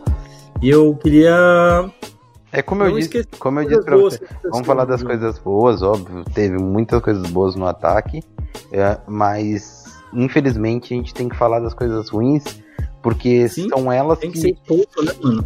Se fosse uma, uma vitória, beleza, a gente podia focar mais nas coisas boas, mas é uma derrota, sabe? E a gente saber onde a gente errou é o principal. Sim. Até porque isso eu vi algumas coisas, algumas coisas falando durante a semana. É, a gente falou do, do parque, né? Que errou chutes. E a gente falou da defesa. Que bom que foi agora, né? Que bom que foi enquanto o Browns tinha uma gordurinha. Bom que não foi no Que bom que playoff. foi no momento de temporada regular, porque você tem tempo. Ah, são, sei lá, quatro semanas, três semanas. Mano, você tem tempo de entender até onde você consegue ir no playoff e, tipo, o que você precisa fazer pra tentar ter alguma chance mínima no playoff, tá ligado? Que o Parque erre todos os chutes da temporada nesse último jogo contra o Ravens e, mano, já acabou, tá ligado? Tirou, errou o que podia errar, tá ligado? Ah, que a defesa saiba que, tipo, mano, se enfrentar um time que corre bem, mano, não vou, vou priorizar a fazer como eu fiz contra o Titans. Eu vou colocar tudo no, no box e vou fechar o cara, ele não vai correr, tá ligado? E o jogo de passe, eu me viro. Que bom que tipo, foi agora, que machucou, mano, os principais jogadores é, de defesa que ficaram fora, mas que bom que eles já estão voltando nessa próxima semana, tá ligado? E aí, talvez aí para um play, jogo de playoff, a gente já tem o Ronnie Harrison de volta. Sabe, é. Isso é um, de certa forma, um, um alento, assim, para quem, de certa forma, ficou muito triste com essa derrota de segunda-feira. Mas que bom que foi agora. E que bom, já passando para os pontos bons desse, desse jogo e passando a bola para ti, Marvin. Que bom que o ataque está se encontrando nessa altura do campeonato tá se encontrando, eu, eu diria que já se encontrou algumas rodadas, tá se consolidando. tá mostrando que entendeu de vez o esquema, como tem que jogar. E que bom que o Baker tem conseguido ganhar essa confiança, é, mostrar essa, esse, esse mindset totalmente diferente, mesmo num jogo muito atrás. É, que bom que ele tem conseguido ser esse cara agora, porque é onde a gente mais vai precisar, essa reta final de temporada, né? Exato. O crescimento do Baker vem com o crescimento do time e vem também nele ganhando confiança. E eu digo que agora ele posso, eu falei isso já. Acho que quem sabe o Baker tá no prime, porque ele ele minimizou os erros que ele tinha nas outras temporadas. Então ele, ele tá se portando muito melhor de soltar a bola para fora, uh, evitar sex.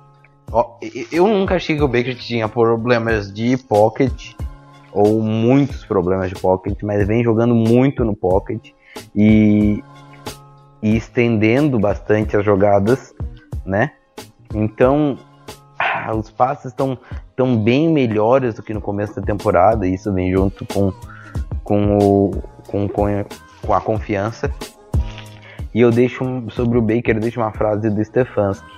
Uh, perguntaram para o Stefanski, um, Stefanski, o que, que você fala a respeito do da crescente do Baker, né? O que, qual o seu dedo nisso? Aí ele basicamente falou assim, ó, uh, o Baker Mayfield tirou o melhor do Baker Mayfield.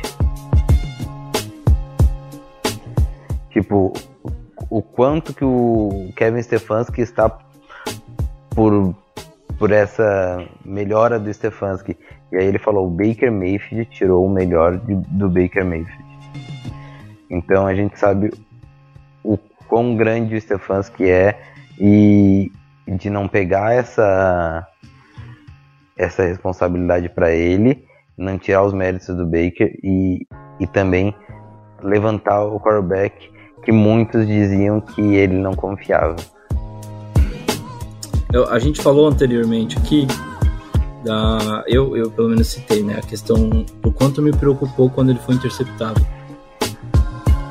porque fazia tempo a que a gente não visto... via uma interceptação né do Baker. Sim, ele tava acho que sete jogos? Não lembro agora. Eu preciso buscar essa estatística. Mas a última interceptação que eu lembro dele foi contra o Bengals. Que foi aquele. Ah, ocasionou. É, mas, mas foi, a, foi a última, realmente. Tá muito bem, de memória. E.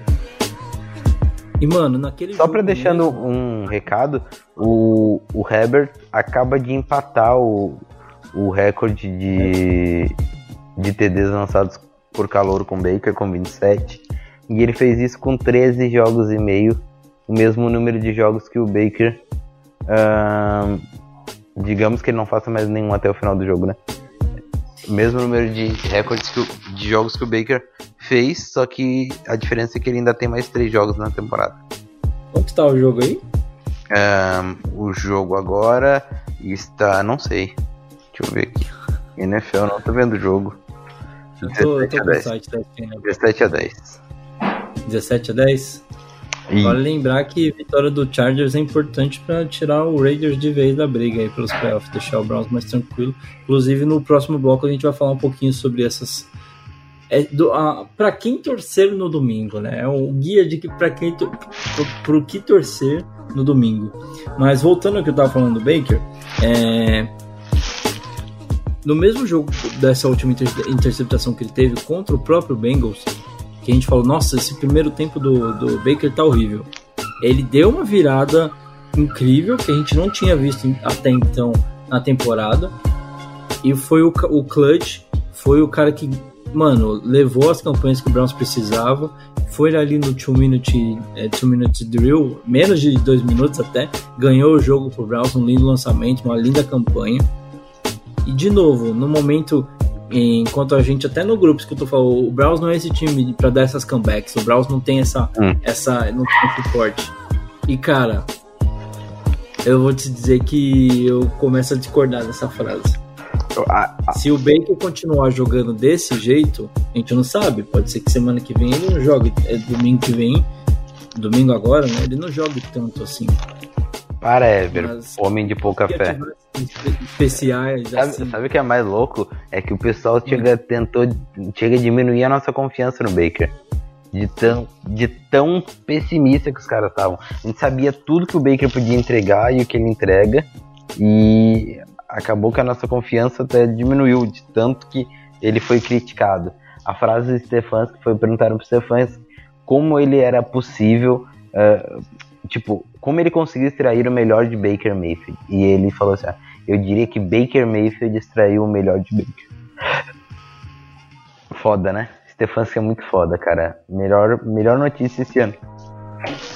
Foi Kevin Stefanski de treinador. Como pra gente é bom que esses dois se encontraram nesse momento, né? Porque no começo do ano, se você, você pode até confirmar pra mim, tinha muitas conversas de que o Stefanski é, não, não, não pensava em levar o Baker pra frente, que o Baker ia ser trocado e que ninguém botava fé que ele realmente ia ser, porque o cara Per- trouxe o, Isso que tu falou é perfeito. Trouxe o Keenan, né? o nome do reserva do. Keenan, Keenan. Trouxe o Keenan, que era o QB dele lá em Minnesota. Mas o mais Olha, louco é tá que em todas as esse cara. O Stefanski falava que o Baker tá fazendo é muito difícil. E a gente falava aqui que o Baker tá fazendo é muito difícil. Porque ele tá controlando o instinto dele. O instinto dele é isso que a gente viu contra os Titans e contra os Ravens. Pra entrar dentro do, do esquema do Stefanski. O Baker tá fazendo, sendo um QB completamente diferente. E hoje que tá en- cada vez tá se encaixando mais o estilo Gaslinger do Baker com o estilo do Stefanski e o Baker con- tá conseguindo entregar um Gaslinger que, que não sofre interceptações e não entrega o- os jogos é muito louco, porque quando isso daí tá no prime, tá sendo muito bom de ver e vai ser grande de ver. É, é, é legal demais ver como ele agora.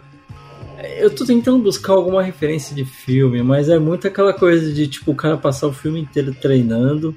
Aí vamos pegar um Karate Kid. né? Mestre Miyagi, você é louco. Tá ligado? Tipo, tira casaco, põe casaco, e aí o Baker fala pro Stefanski, ô, mas eu não quero mais saber dessa porcaria de casaco. Aí o Stefanski fala, põe casaco, e aí, tipo, ele começa, tá ligado? Começa a funcionar. Pintando a cerquinha, lustrando o carro.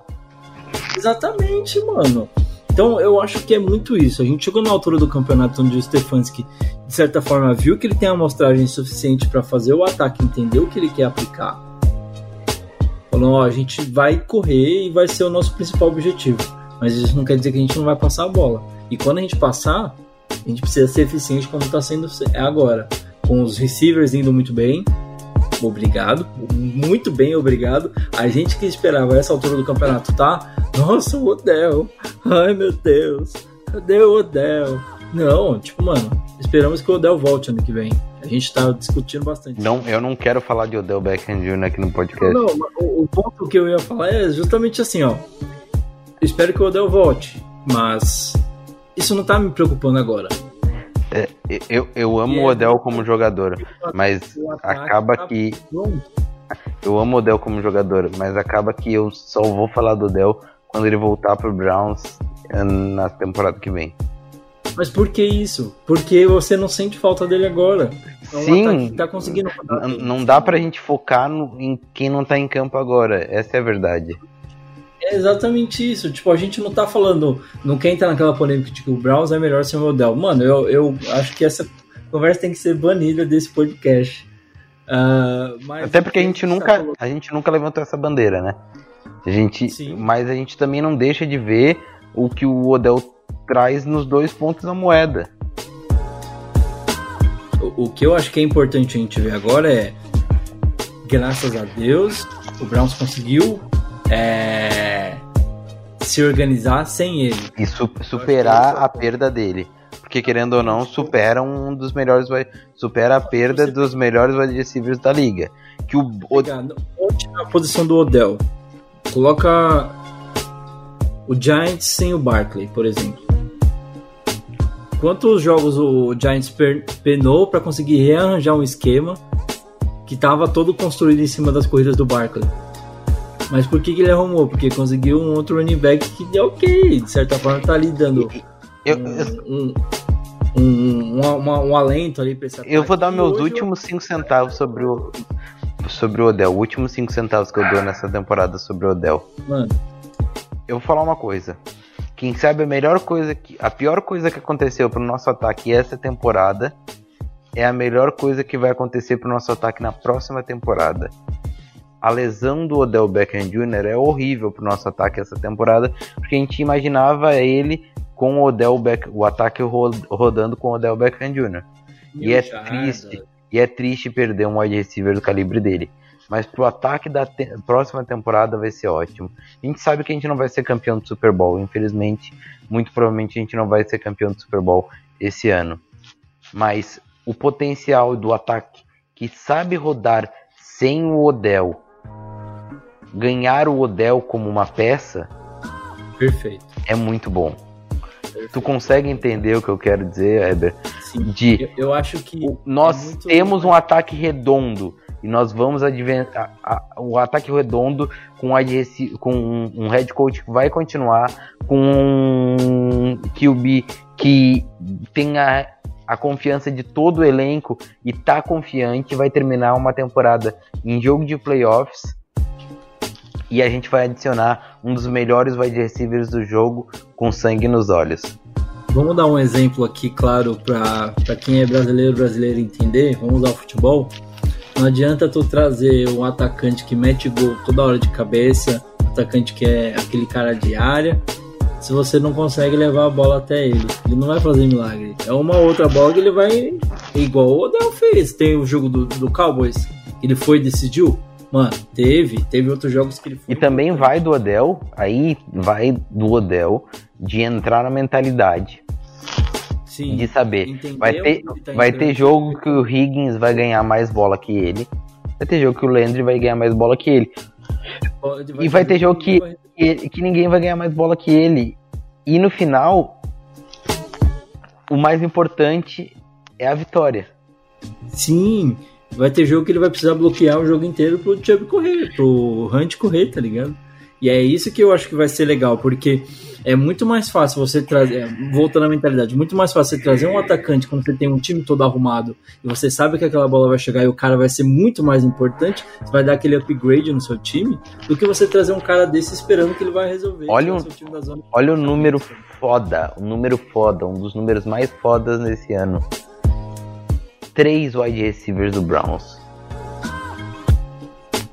Jarvis Landry, Rashard Higgins e Donovan People Jones. Três wide receivers do Browns são top 25 run blocking eh, grade da temporada. São top 25 melhores bloqueadores para corrida na temporada. Isso é foda. Isso é espetacular. E isso é um puta trabalho do nosso wide receiver coach que a gente já elogiou aqui, antigo ah, head ah, offensive coach dos Dolphins. dos Dolphins, o menino Chad Oshia. Ó, eu tô vendo aqui os números individuais de cada um. Ah, o Landry tá com 728 jardas recebidas. Ah, o Higgins tem 468 jardas recebidas. E o People Jones tem 238 jardas recebidas. Todos eles Deve ser. subiram muito de produção, né? Sim. E, e a gente sabe que isso ia acontecer e a gente esperava, a gente torcia para que isso acontecesse, né? Porque é aquela mentalidade que a gente fala, é o next man up, né? Tipo, machucou um cara importante, o cara, da, o cara, o cara que tá ali na sequência tem que se mostrar, tem que, se- tem que aparecer. É o que a gente falava muito quando o Garrett machucou, quando o Garrett ficou fora. Tipo, mano, a defesa, a DL precisava dar espaço à frente pra falar, ok, a gente segura a bronca, tá ligado? E, e isso mostrou pra todo mundo que falava que a nossa DL era fraca, que era só o Garrett, e mostrou que não. Que a nossa DL é uma das melhores da liga, e com o Garrett ou sem o Garrett, que é muito boa no caso, né? Sim. E, e- e esse lance do- dos receivers, eu acho que pro Browns, é, como você falou, né? Daqui esse final de ano, não sei até onde o Browns vai, espero que ir longe. Mas pro ano que vem, você tem aí a, a questão do Odell voltando, Aí você tem esse ataque que já tá redondo, você adiciona essa peça do Odell, você dá um, um, um, um sobe um degrau, tá ligado? Porque a gente vê o quanto ele já tá se esforçando para voltar, você vê o quanto ele tá se dedicando, acompanhando, e tipo, mano, sabe? Você percebe que o cara tá ali dentro do projeto já. Eu não sei o que mais você traria para melhorar esse ataque nessa, nessa próxima temporada. Mas... Eu traria, para melhorar esse ataque, a gente precisa trazer cornerback, linebacker e safety. Isso é a melhor coisa para melhorar. Melhora pelo menos a autoestima do ataque, que não vai ficar lá correndo que nem os cavalos para a defesa tomar 45 pontos. Então é isso que a gente precisa trazer para melhorar o ataque: linebacker, cornerback e safety. É isso então. É, bom, a última coisa que eu acho que é legal a gente pincelar aqui, dar os méritos a quem merece. Uh, o quanto você acha que foi importante o Stefanski nesse jogo contra o Ravens? A gente falou aí desse, desse talvez dessa omissão dele no jogo defensivo, mas acho que é um cara. O Stefanski muito... pegou todos os head coaches defensivos e destruiu os caras, né? Cara, eu, eu tô. É, é basicamente isso. Desculpa te cortar rapidamente, mas é. A gente viu o TD do Baker, eu fiquei, tipo, mano, louco da vida. Comemorei muito. Muito dentro do que eu podia, né? Porque eu tô morando em prédio e minha mina tava dormindo. Então, dentro do que eu podia, comemorei muito. Uh, mas um TD que me deixou abismado foi a última campanha do Browns. Browns atravessou o campo, se eu não me engano, dentro do relógio de jogo em 47 segundos. Dentro do relógio de jogo. A campanha começa com 1,47, 46 e Browns entrega com um minuto pro Ravens. Talvez tenha sido aí o erro do Browns, podia ter enrolado um pouquinho mais, talvez. Mas é como você falou na semana, né? Ali no rancho a gente não pode dizer, tipo, ah, faz igual o Chubb sai pela lateral, depois você não garante o TD e dá ruim. Não, ali Mas... ele fez certo, tem que correr. É. O Browns deu. É, é são azares, detalhes. Foi tipo, mano, como é que o Browns. Sabe, um ataque que você pegar e vai 3, 4 semanas atrás, a gente ainda falava muito desses pequenas coisas, errinhos, bestas. Mas, mano. Bem treinado. É, é, é nossa, cara, é, é absurdo como que eu não sei se há, sei lá, quatro semanas, cinco semanas atrás, a gente teria feito um drive daquele. E o nome para mim, é claro que o Baker tem muitos méritos, mas para mim, cara, Deus, vamos fazer uma oração rapidinho aqui. Muito obrigado por ter colocado o Stefanski na vida do Browns. E não deixe esse cara embora tão cedo. Em nome, em nome de Ato Graham, amém. É é bizarro, cara. Eu, eu fico até meio sem palavras, assim, para falar, porque. Mano, a gente tá aqui, vai, sei lá. Vamos falar número baixo pra não errar, vai. Pelo menos 5 anos acompanhando isso aqui. E em 5 anos a gente não viu nada nem perto do que o Stefano está fazendo. Não é só em campo, mano, é fora dele. O, o, o quanto esse time é unido. Not even close. Não, o quanto esse time é unido no, nos bastidores não tá nem perto do que a gente já viu também fora do campo. Tava falando no grupo hoje que o é, quando saiu a lesão, a notícia da lesão do Sanderro, né, que ele foi pro protocolo de concussão, teve uma par de gente metendo pau, comemorando lesão, e uma das primeiras coisas que, que aconteceu na sequência foi o Ronnie Harrison metendo pau em todo mundo. Então, vocês estão maluco, velho, ou vocês ficam criticando. Ele não falou diretamente, mas vocês ficam criticando o cara, não sei o que, mas colocar você no campo profissional para tentar fazer metade do que o cara tá fazendo, você não vai chegar nem perto. Ele falou, se eu, se eu fosse seu chefe, e se, se tivessem, sei lá, não sei quantas mil pessoas olhando você fazer o seu trabalho, será que você faria bem? E, e tipo, mano, eu não sei se em temporadas passadas. Não, é, é que isso para mim é um exemplo claro de como esse time tá fechado, tá ligado? O Sanderro é de longe. Ou o Miles Garrett falando. É que o Browns tem hoje, mano. E joga Isso... na, na posição do Ronnie Harrison, né? Exatamente. Ou o Miles Garrett falando uh, que é ridículo o Dobbins comemorar a, a lesão do, do Sanderro e, e também que é muito pequeno. É zoar também. É, zoar, né? E o. E que foi muito pequeno que o O menino lá que cuspiu no. Peters. O Peters fez, cuspindo no. No. No Landry. Que é ridículo que a liga não deu uma suspensão pro Marcus Peters, que em pleno co- em Covid, vários- em tempo de Covid, ele. Eu- eu perguntaram pro Landry, né? Você acha que ele é, deveria ser punido? Alguma coisa assim por não cumprir os protocolos? Você acha que ele cumpriu bem os protocolos? Ele falou, mano, em relação ao Covid eu não sei, mas em relação aos protocolos de ser homem, eu acho que ele tá descumprindo isso faz muito tempo, Tipo, o que o Landry falou nas entrevistas, de tipo, meter o pau no cara, falando, isso é, mostra o quanto ele não tem coragem de fazer o que ele fez nas minhas costas, na minha cara, tá ligado? Várias O time, coisas, o time aí- do Ravens é ridículo. Ravens e Steelers, é, cara, não sei, não é porque a gente torce pro Browns, mas são uma das franquias mais ridículas que tem em relação a jogadores. A mentalidade lá é mentalidade vencedora, mas é uma mentalidade de lixo, Sim. porque tu pode vencer e não ser um lixo de time. Mas eles não gostam disso. Por isso que eu gosto do Browns. Por isso que nós damos o Brownzão.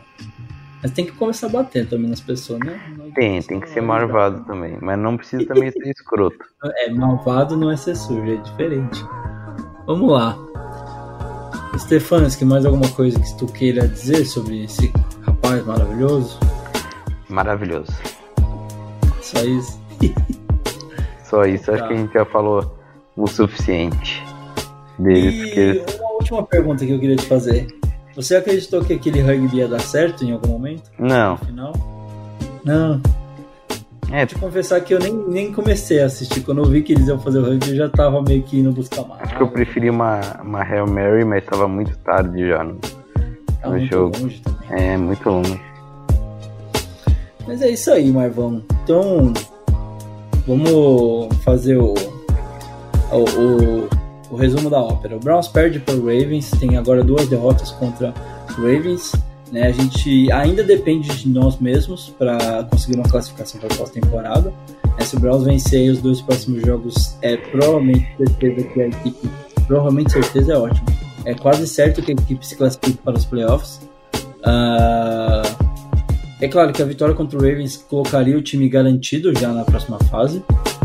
Boa, boa, bons, num- boa chance de que isso realmente ia acontecer.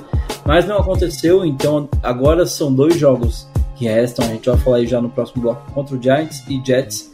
E na última semana pegando mais um rival de divisão, é, pegando os Steelers novamente. E eu acho que o, o resumo de tudo isso, né? Ah, perdemos pro Ravens, mas não foi o mesmo time. Né? A gente não. Acho que. Cê, é, pra gente resumir aqui, você diria que esse jogo contra o Ravens pode ser considerado um divisor de águas da, do antigo Browns pro novo Browns? É, não porque a derrota veio. Ok. É aquela coisa, o pessoal, pro, pro pessoal pode até ser, né? Porque o pessoal vai olhar o Browns, vai, o torcedor do Ravens não vai ver como uma vitória, vai ver sempre como um jogo. Vai, esse jogo vai ser complicado. Mas pra nós, a gente precisa ganhar ainda. Precisa varrer uma, uma conferência, sabe? É. Só vai mudar quando a gente ganhar a AFC Norte. Beleza, então.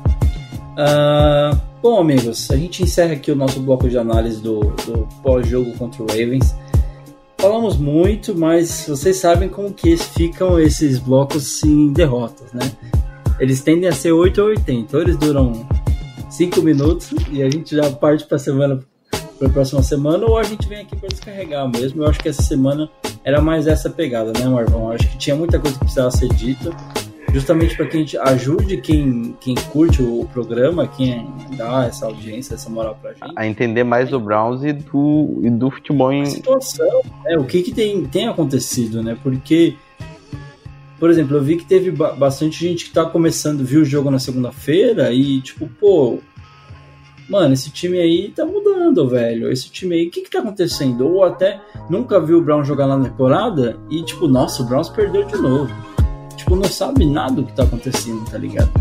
Então eu acho que é, é essa a ideia desse bloco aqui, a gente mostrar que, tipo, mano, é, tem uma mudança que está muito próximo de acontecer e que talvez uma vitória pudesse confirmar.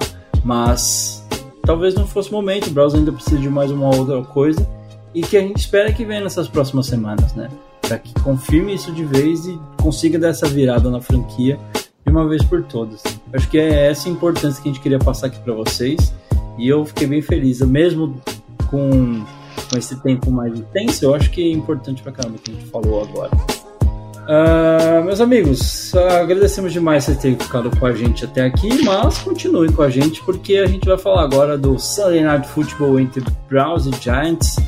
Domingão, à noite, Brownsão na TV. Oh meu Deus, que mais eu podia pedir, hein? Roda aí, vamos escutar uma narraçãozinha do Jim Donovan, esse cara lindo, maravilhoso. E na sequência a gente volta com o bloco do pré-jogo entre Browns e Giants.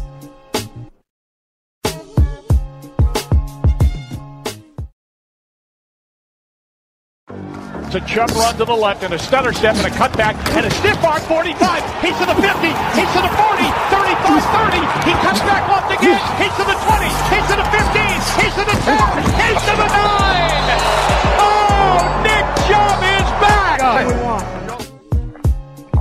Bem-vindos, amigos. Bem-vindos de volta ao último bloco aqui do episódio 66 do Dalpod BR. É. Rapaz, semana 14. Semana 14 é isso, né? Semana 14 ou 15? Semana 15 da NFL. Temporada 2020 vai chegando ao seu final. E Marvin, pela primeira vez em anos, não estamos falando do draft de 2021 para o Browns. Eu nem quero saber do draft, eu quero saber que os Raiders estão perdendo para os Chargers e as nossas chances de playoffs estão crescendo. Rapaz, isso é lindo demais. 23 a 17, acabou de fazer um touchdown. 24 a 17. 24, ah, fez o field goal já. Perfeito. E bom, antes da gente começar a falar do jogo, acho que é legal a gente até falar um pouquinho do que, que a gente precisa prever, do, o que, que você precisa torcer para acontecer no domingo para ajudar o Browns. Marvão, é, fala agora do que a gente precisa torcer nesse domingo. Uh, você tem uma noção mais ou menos do que, que a gente precisa torcer para acontecer nesse domingo? Não, mas eu quero que. Eu, a gente precisa ganhar, mas eu quero saber. Conta para nós. Bom, olhando aqui a classificação do, da FC, a gente tem o Kansas em primeiro lugar, garantindo o, descanso ali na, na primeira semana de Já playoffs. classificado para os playoffs, né? Já classificado de qualquer forma, né? Briga ali pelo seed 1 com o Steelers, que hoje é o segundo da, da conferência, né? Ah, ainda na, na briga, né? Como eu falei, os dois times são os únicos, provavelmente, que, a, não ser que aconteça um milagre, o Bills é o outro time que poderia entrar nessa briga, que aparece em terceiro lugar ali, com 10 vitórias. Então a gente tem Kansas com 12 vitórias e uma derrota, Steelers com 11 vitórias e duas derrotas, Buffalo com 10 vitórias e 3 derrotas, e fechando ali em quarto lugar o Tennessee Titans com 9 vitórias e 4 derrotas. Esses times são os líderes de suas respectivas divisões, tá certo? E aí a gente começa a falar agora das equipes que figuram na briga pelo wildcard. Ó, isso eu já sei. O, B- o Browns, o Colts e o Dolphins são os três caras que estão indo pro Teoricamente, classificados. né? Mais um, né? Mais os quatro. Então são esses. Wildcard sendo Browns, Colts e Dolphins no momento. Browns e Colts com nove vitórias e quatro derrotas. E o Dolphins com oito vitórias e cinco derrotas. Tô certo? Exatamente. É isso mesmo. Esses são os sete times que estariam classificados para a pós-temporada se acabasse hoje, certo? Para a gente ter um cenário mais é, tranquilo para o Browns, a prime- o primeiro passo seria vencer o Giants. A partir desse momento, o Browns vencendo o Giants, isso é, é sempre legal lembrar. O Browns ainda hoje, mesmo com a derrota contra o Ravens, ainda depende só de si para garantir a sua, a sua classificação para a pós-temporada. E esse é o cenário perfeito. Independente do que aconteça nos outros jogos, se o Browns manter as duas vitórias nos próximos jogos, eles classificam. Isso é importante a gente falar, tá certo? Ganhou dois dos três jogos, classificamos. É isso. Exatamente. E os dois próximos jogos são jogos ok. A Giants e Jets. Não é, não é nada, nossa, fora da curva ganhar os dois jogos, tá? Mas, pra gente ter um cenário mais confortável ainda, seria importante o Patriots ganhar do Dolphins. Seria importante. O Pa- Não só pra nós, pra muitos outros times que estão ali querendo entrar nessa É, então, o Browns, Colts e Dolphins estão lutando pro wild card. E os três times fora são Ravens, Raiders e Patriots, né? O O Raiders, Patriots matematicamente está bem difícil de classificar, né? Com a, com a derrota do último domingo. e o Raiders Do- tá pra perder agora, né? Exatamente. Essa derrota do Raiders é um dos resultados que seria importante pro Browns. Quem sabe o mais importante, né? Porque você tira de vez um time da briga do- dos playoffs, tá ligado? Fica, É, o, menos o Raiders ia ficar 7-7, né? O Browns é 9-4, então é bem, bem complicado, né? Seriam exatamente as três derrotas, a gente meio que anula os Raiders. Exatamente. No pior dos cenários, você ainda conseguiria ficar ali no seed 7, na, segurando pela cordinha, falando, ah, eu tô indo pros playoffs, mas ok, tá indo. Colts perder para o Texans seria importante. Difícil, né? Colts tá bem. É, hoje o Colts tem o mesmo recorde que o Browns e o mesmo recorde que o Titans. Qual que é a vantagem linda, maravilhosa pro Browns em caso de vitória ainda, né, claro? Porque mesmo que o recorde dos dois se mantenham igual, o Os Browns dois tem perderam. vantagem dois, pois o, o Browns varreu a AFC South ganhando os dois times que estão na competição. Então, isso é um cenário muito importante. Parabéns pro Browns por ter ganhado essa vantagem, tá? Se o Colts perder para o Texans, é um cenário mais tranquilo pro Browns, porque é menos um time, mais uma gordurinha que o Browns consegue sobre o- um adversário direto. E aí um resultado que eu acho que talvez seja o mais improvável do final de semana é o Jaguars ganhar do Baltimore, né? A gente tá vendo que o, o Jaguars tá dando calor em muito time bom, mas eu acho que o Ravens está vindo agora numa crescente, conseguiu encaixar de novo seu ataque, que perdeu muita gente por causa da Covid e lesão, tá conseguindo encaixar e dificilmente esse time do Jaguars vai fazer alguma frente para esse ataque do Ravens ou contra essa defesa também. Acho difícil. O Gardner Mission volta como starter, mas não sei se vai fazer diferença. E o último jogo que eu acho que é legal a gente até citar, mas provavelmente vai ser indiferente o resultado, porque os dois resultados são bons pro Browns. Cincinnati Bengals e Steelers. Já explico por quê. Se o Cincinnati ganhar, o Browns ainda tem uma chance de continuar brigando pelo título da divisão. Tá certo? Certo. Se o Steelers ganha, a gente tem uma chance deles entrarem contra a gente com o time reserva na semana 17. E aí o Browns garantir mais uma vitória. Que na briga pro wildcard poderia ser interessante. Isso também depende também do dos ehm, do Chiefs ganhar todos os jogos até lá, né? Porque aí acaba que aí eles não têm chance de pegar o bye week. É, por exemplo, se acontecer do Chiefs perder um jogo e os Steelers ganhar, provavelmente eles vão assumir o seed 1, garantir ali e falar, beleza, não tenho por que colocar o meu time completo contra o Browns. Eu, conhecendo como conheço os Steelers, acho difícil, num cenário onde estamos, eles tirarem os caras de campo. Não sei se eles gostariam de perder esse jogo pro Browns na última semana. Dos dois cenários, eu torceria para uma derrota do Bengals. Derrota dos Steelers, quer dizer. Mas eu também torço por uma derrota dos Steelers e ainda acho que o Browns vai vir com sangue nos olhos na última semana, independente de qual Steelers estiver no campo. Exatamente. É, é- é que eu acho que é aquela coisa, não, a gente não, não consegue, eu não consigo imaginar é, os Steelers falando, não, eu vou tirar o time de campo para dar uma vantagem pro Browns. Não, não, não vai ser por isso que ele vai tirar o time de campo, mas não sei. Não, Não vou dar uma vantagem. Não vou tirar o time de campo pra não dar vantagem pro Browns. Acho que vai ser mais ou menos esse pensamento. É, tipo, a gente fala, eu não vou forçar meus atletas num jogo que os caras vão vir pra, com tudo, tá ligado? Eu acho que seria uma, uma parada assim, talvez, mas eu acho difícil isso acontecer. Então, esses seriam os, os possíveis resultados que você, como torcedor do Browns, deveria torcer no final de semana. Eu vou torcer. E, e agora a gente fala, é claro, do resultado que a gente mais espera. ó. Browns enfrentando o Giants no último jogo do, do domingo, no último horário, no principal horário, meu amigo. Bem-vindo, Marvin Abreu, ao Sunday Night Football, porque Canta aí, a, como é que é a Carrie? Underwood. Exato. Eu estava esperando o dia inteiro pelo Sunday Night. Bota a musiquinha, bota a musiquinha.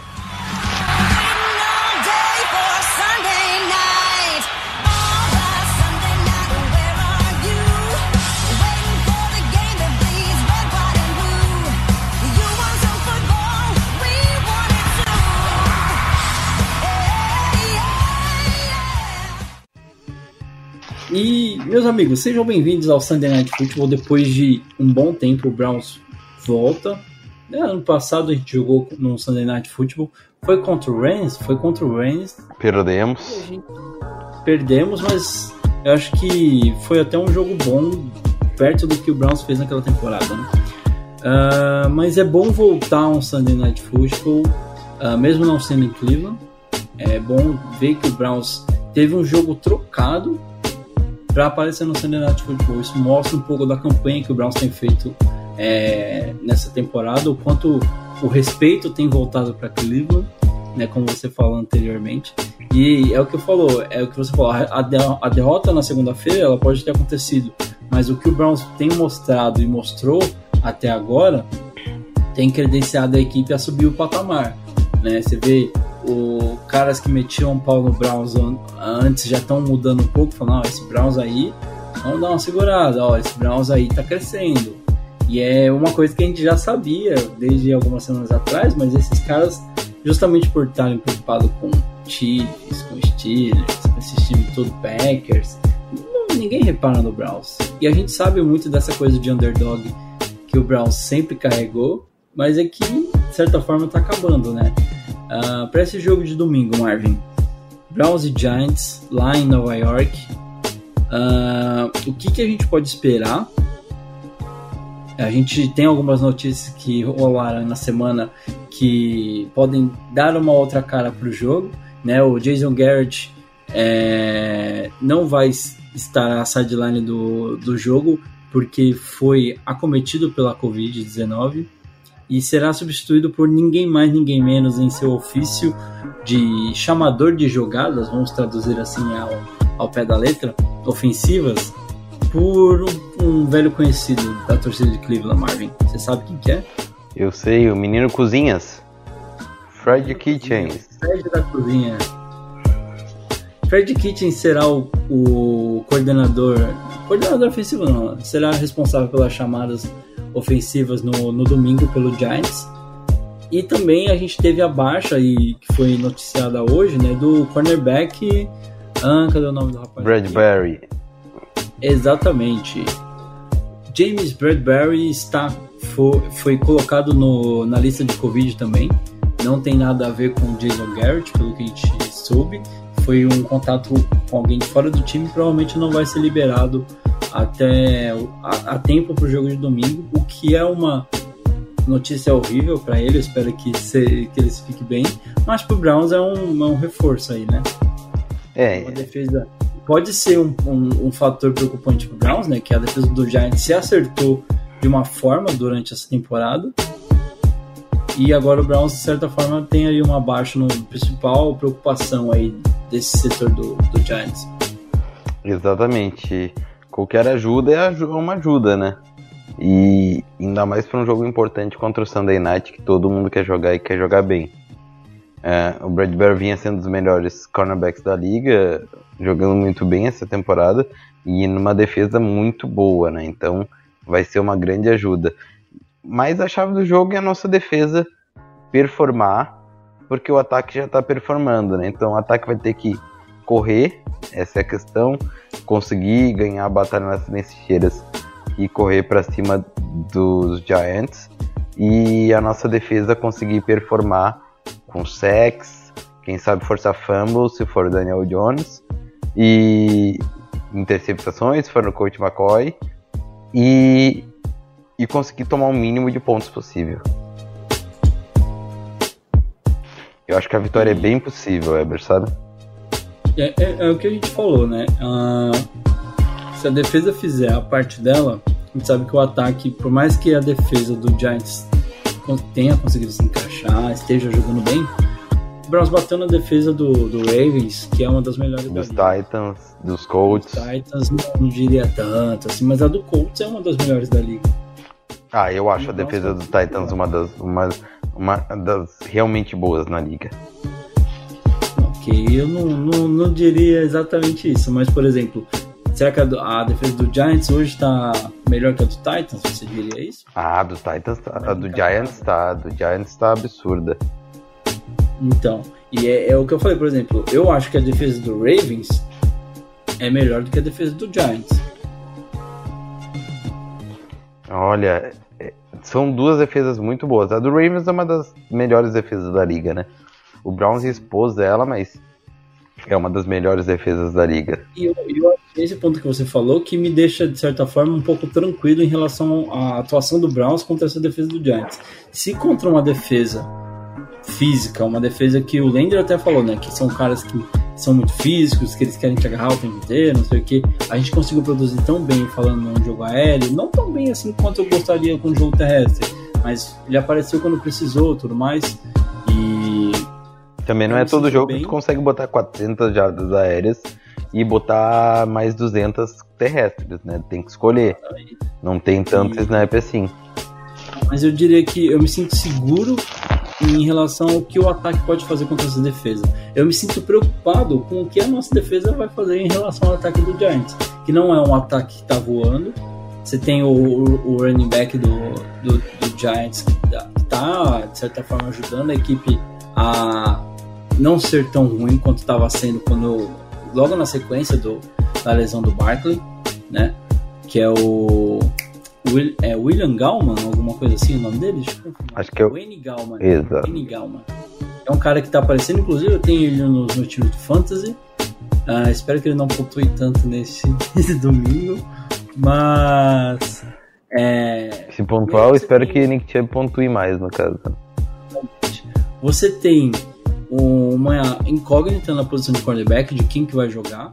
A gente não sabe ainda se vai ser o Donald Jones ou se vai ser substituído pelo Cook McCoy. Não tem nada definido ainda. Mas o Daniel Jones, por exemplo, é, a gente pode, é, você até estava falando que viu o jogo contra o Cardinals e é meio nítido o quanto ele estava baleado e de certa forma prejudicou a performance do ataque, né? É, na realidade, o ataque prejudicou a performance da defesa, que a defesa vinha jogando absurdamente bem. É muito louco ver o quão bem a defesa do Giants está e a gente não esperava tudo isso. E, e cara, é uma, é uma shutdown defense, sabe? Os caras não deixam os outros times pontuar muito bem em red zone. Então vai ser bem legal de ver o nosso ataque em grande nível contra essa defesa que vem jogando tudo que pode e não pode, sabe? E pra gente já encaminhar pro finalmente, seu palpite pro jogo de domingo, meu querido. Meu palpite 30 a 20. 30 a 20 Browns. Brown. Ah, esse último do Ravens não dá nem pra gente falar que a gente errou, né? Ninguém tava esperando um tiroteio daquele, né? Ninguém tava esperando, meu Deus. Foi totalmente fora da curva, 45 a 42. Mas a gente também não, não acerta um, né? É. O meu palpite. Mostrando que a gente não entende porra nenhuma do que a gente tá falando aqui, né? Que é tudo no chute. A gente só fala os O nomes. importante é que quando a gente acerta que o Browns ganha. É Exato. só isso que importa. O meu palpite é 28 a 14. 28 a 14. Um bom palpite. 14. Com a defesa fazendo um bom jogo. É, nossa defesa tomando só 14 pontos já é. Eu, eu, eu- Eu falei 30 a 20, é 30 a 23, eu acho. Tô sentindo que eu queimei o parque no- na nossa live. Nossa, Heber, Você tu lembra? foi. Claro, tu falou que era o jogo do parque. Se Ele queria fazer o decisivo. Putz, grilo, mano. fez, fez. Eu, eu vou te falar que ele fez o decisivo. Pros Ravens. Exato. Inclusive o pessoal até falou, né? Ah, vocês vão fazer live esse final de semana? Mas se fizer e perder de novo, já encerra o projeto. Tá? Exato. Mas Marvão, eu acho que é isso, cara. Gente- Muito bom, muito bom estar aqui, Heber. A gente pontuou tudo que tava no nosso coração essa semana. E eu queria pegar esses minutinhos finais aqui do nosso podcast para agradecer todo mundo que, de certa forma, conversou bastante com a gente durante essa virada de projeto que a gente está fazendo, tentando migrar para o YouTube.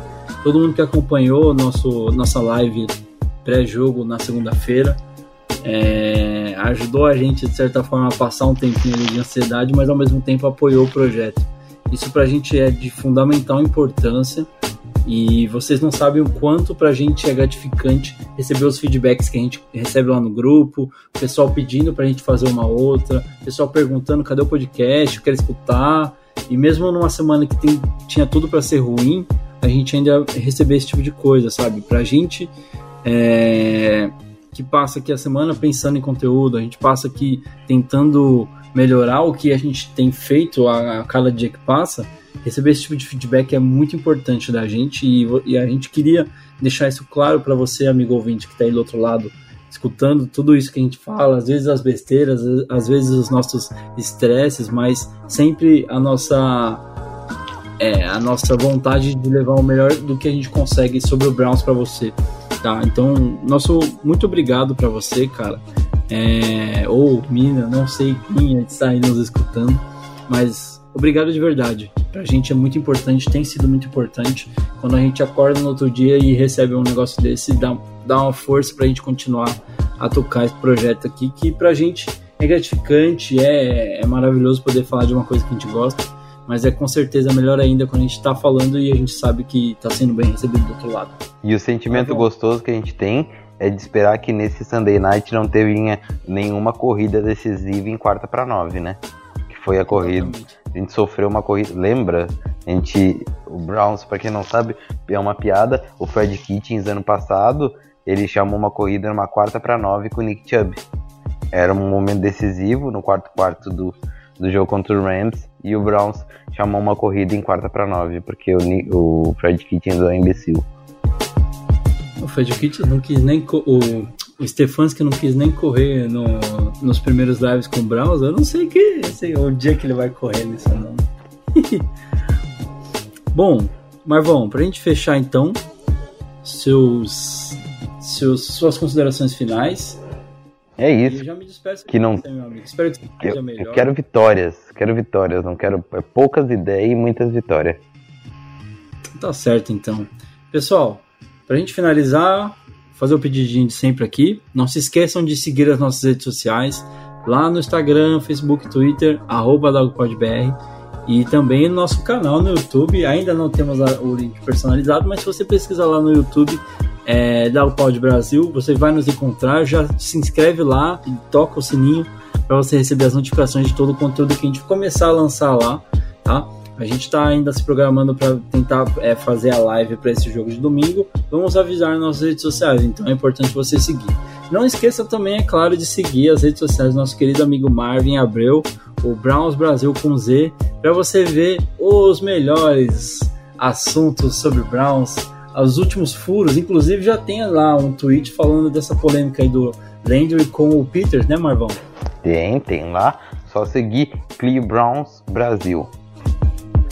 É isso aí. Fora várias outras cutucadas, outros, outros insights maravilhosos que esse menino tem durante o dia.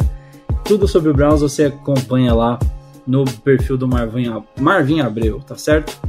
Pessoal, se você ainda não faz parte do nosso grupo do WhatsApp e quer entrar, quer se juntar a essa grande família que está se tornando lá, pode pedir pra gente lá no perfil do DogPodBR ou no perfil do Marvin, a gente te manda o link do grupo e você se junta aqui para é, conseguir falar com a gente durante a semana aí sobre Browns, pegar os assuntos de primeira, tá certo? É muito importante participar lá do grupo, porque sempre acontecem umas coisas legais, às vezes saem uns arranca-rabo, como a gente falou, mas é um grupo muito legal de participar, tá certo? Então nos procure, qualquer coisa é só pedir o link por lá, tá certo? Um grande abraço, Marvin. Nos vemos na semana que vem, se Deus quiser, com uma vitória. E até lá, muita oração, muita fé e, é claro, muita torcida pelo nosso querido Cleveland Brown. Eu só volto Certo. aqui nos playoffs. Tchau pra vocês. Falou, amigos. Uma boa semana para vocês. Até a próxima. Here we go, here we go, Brownies. Um abraço.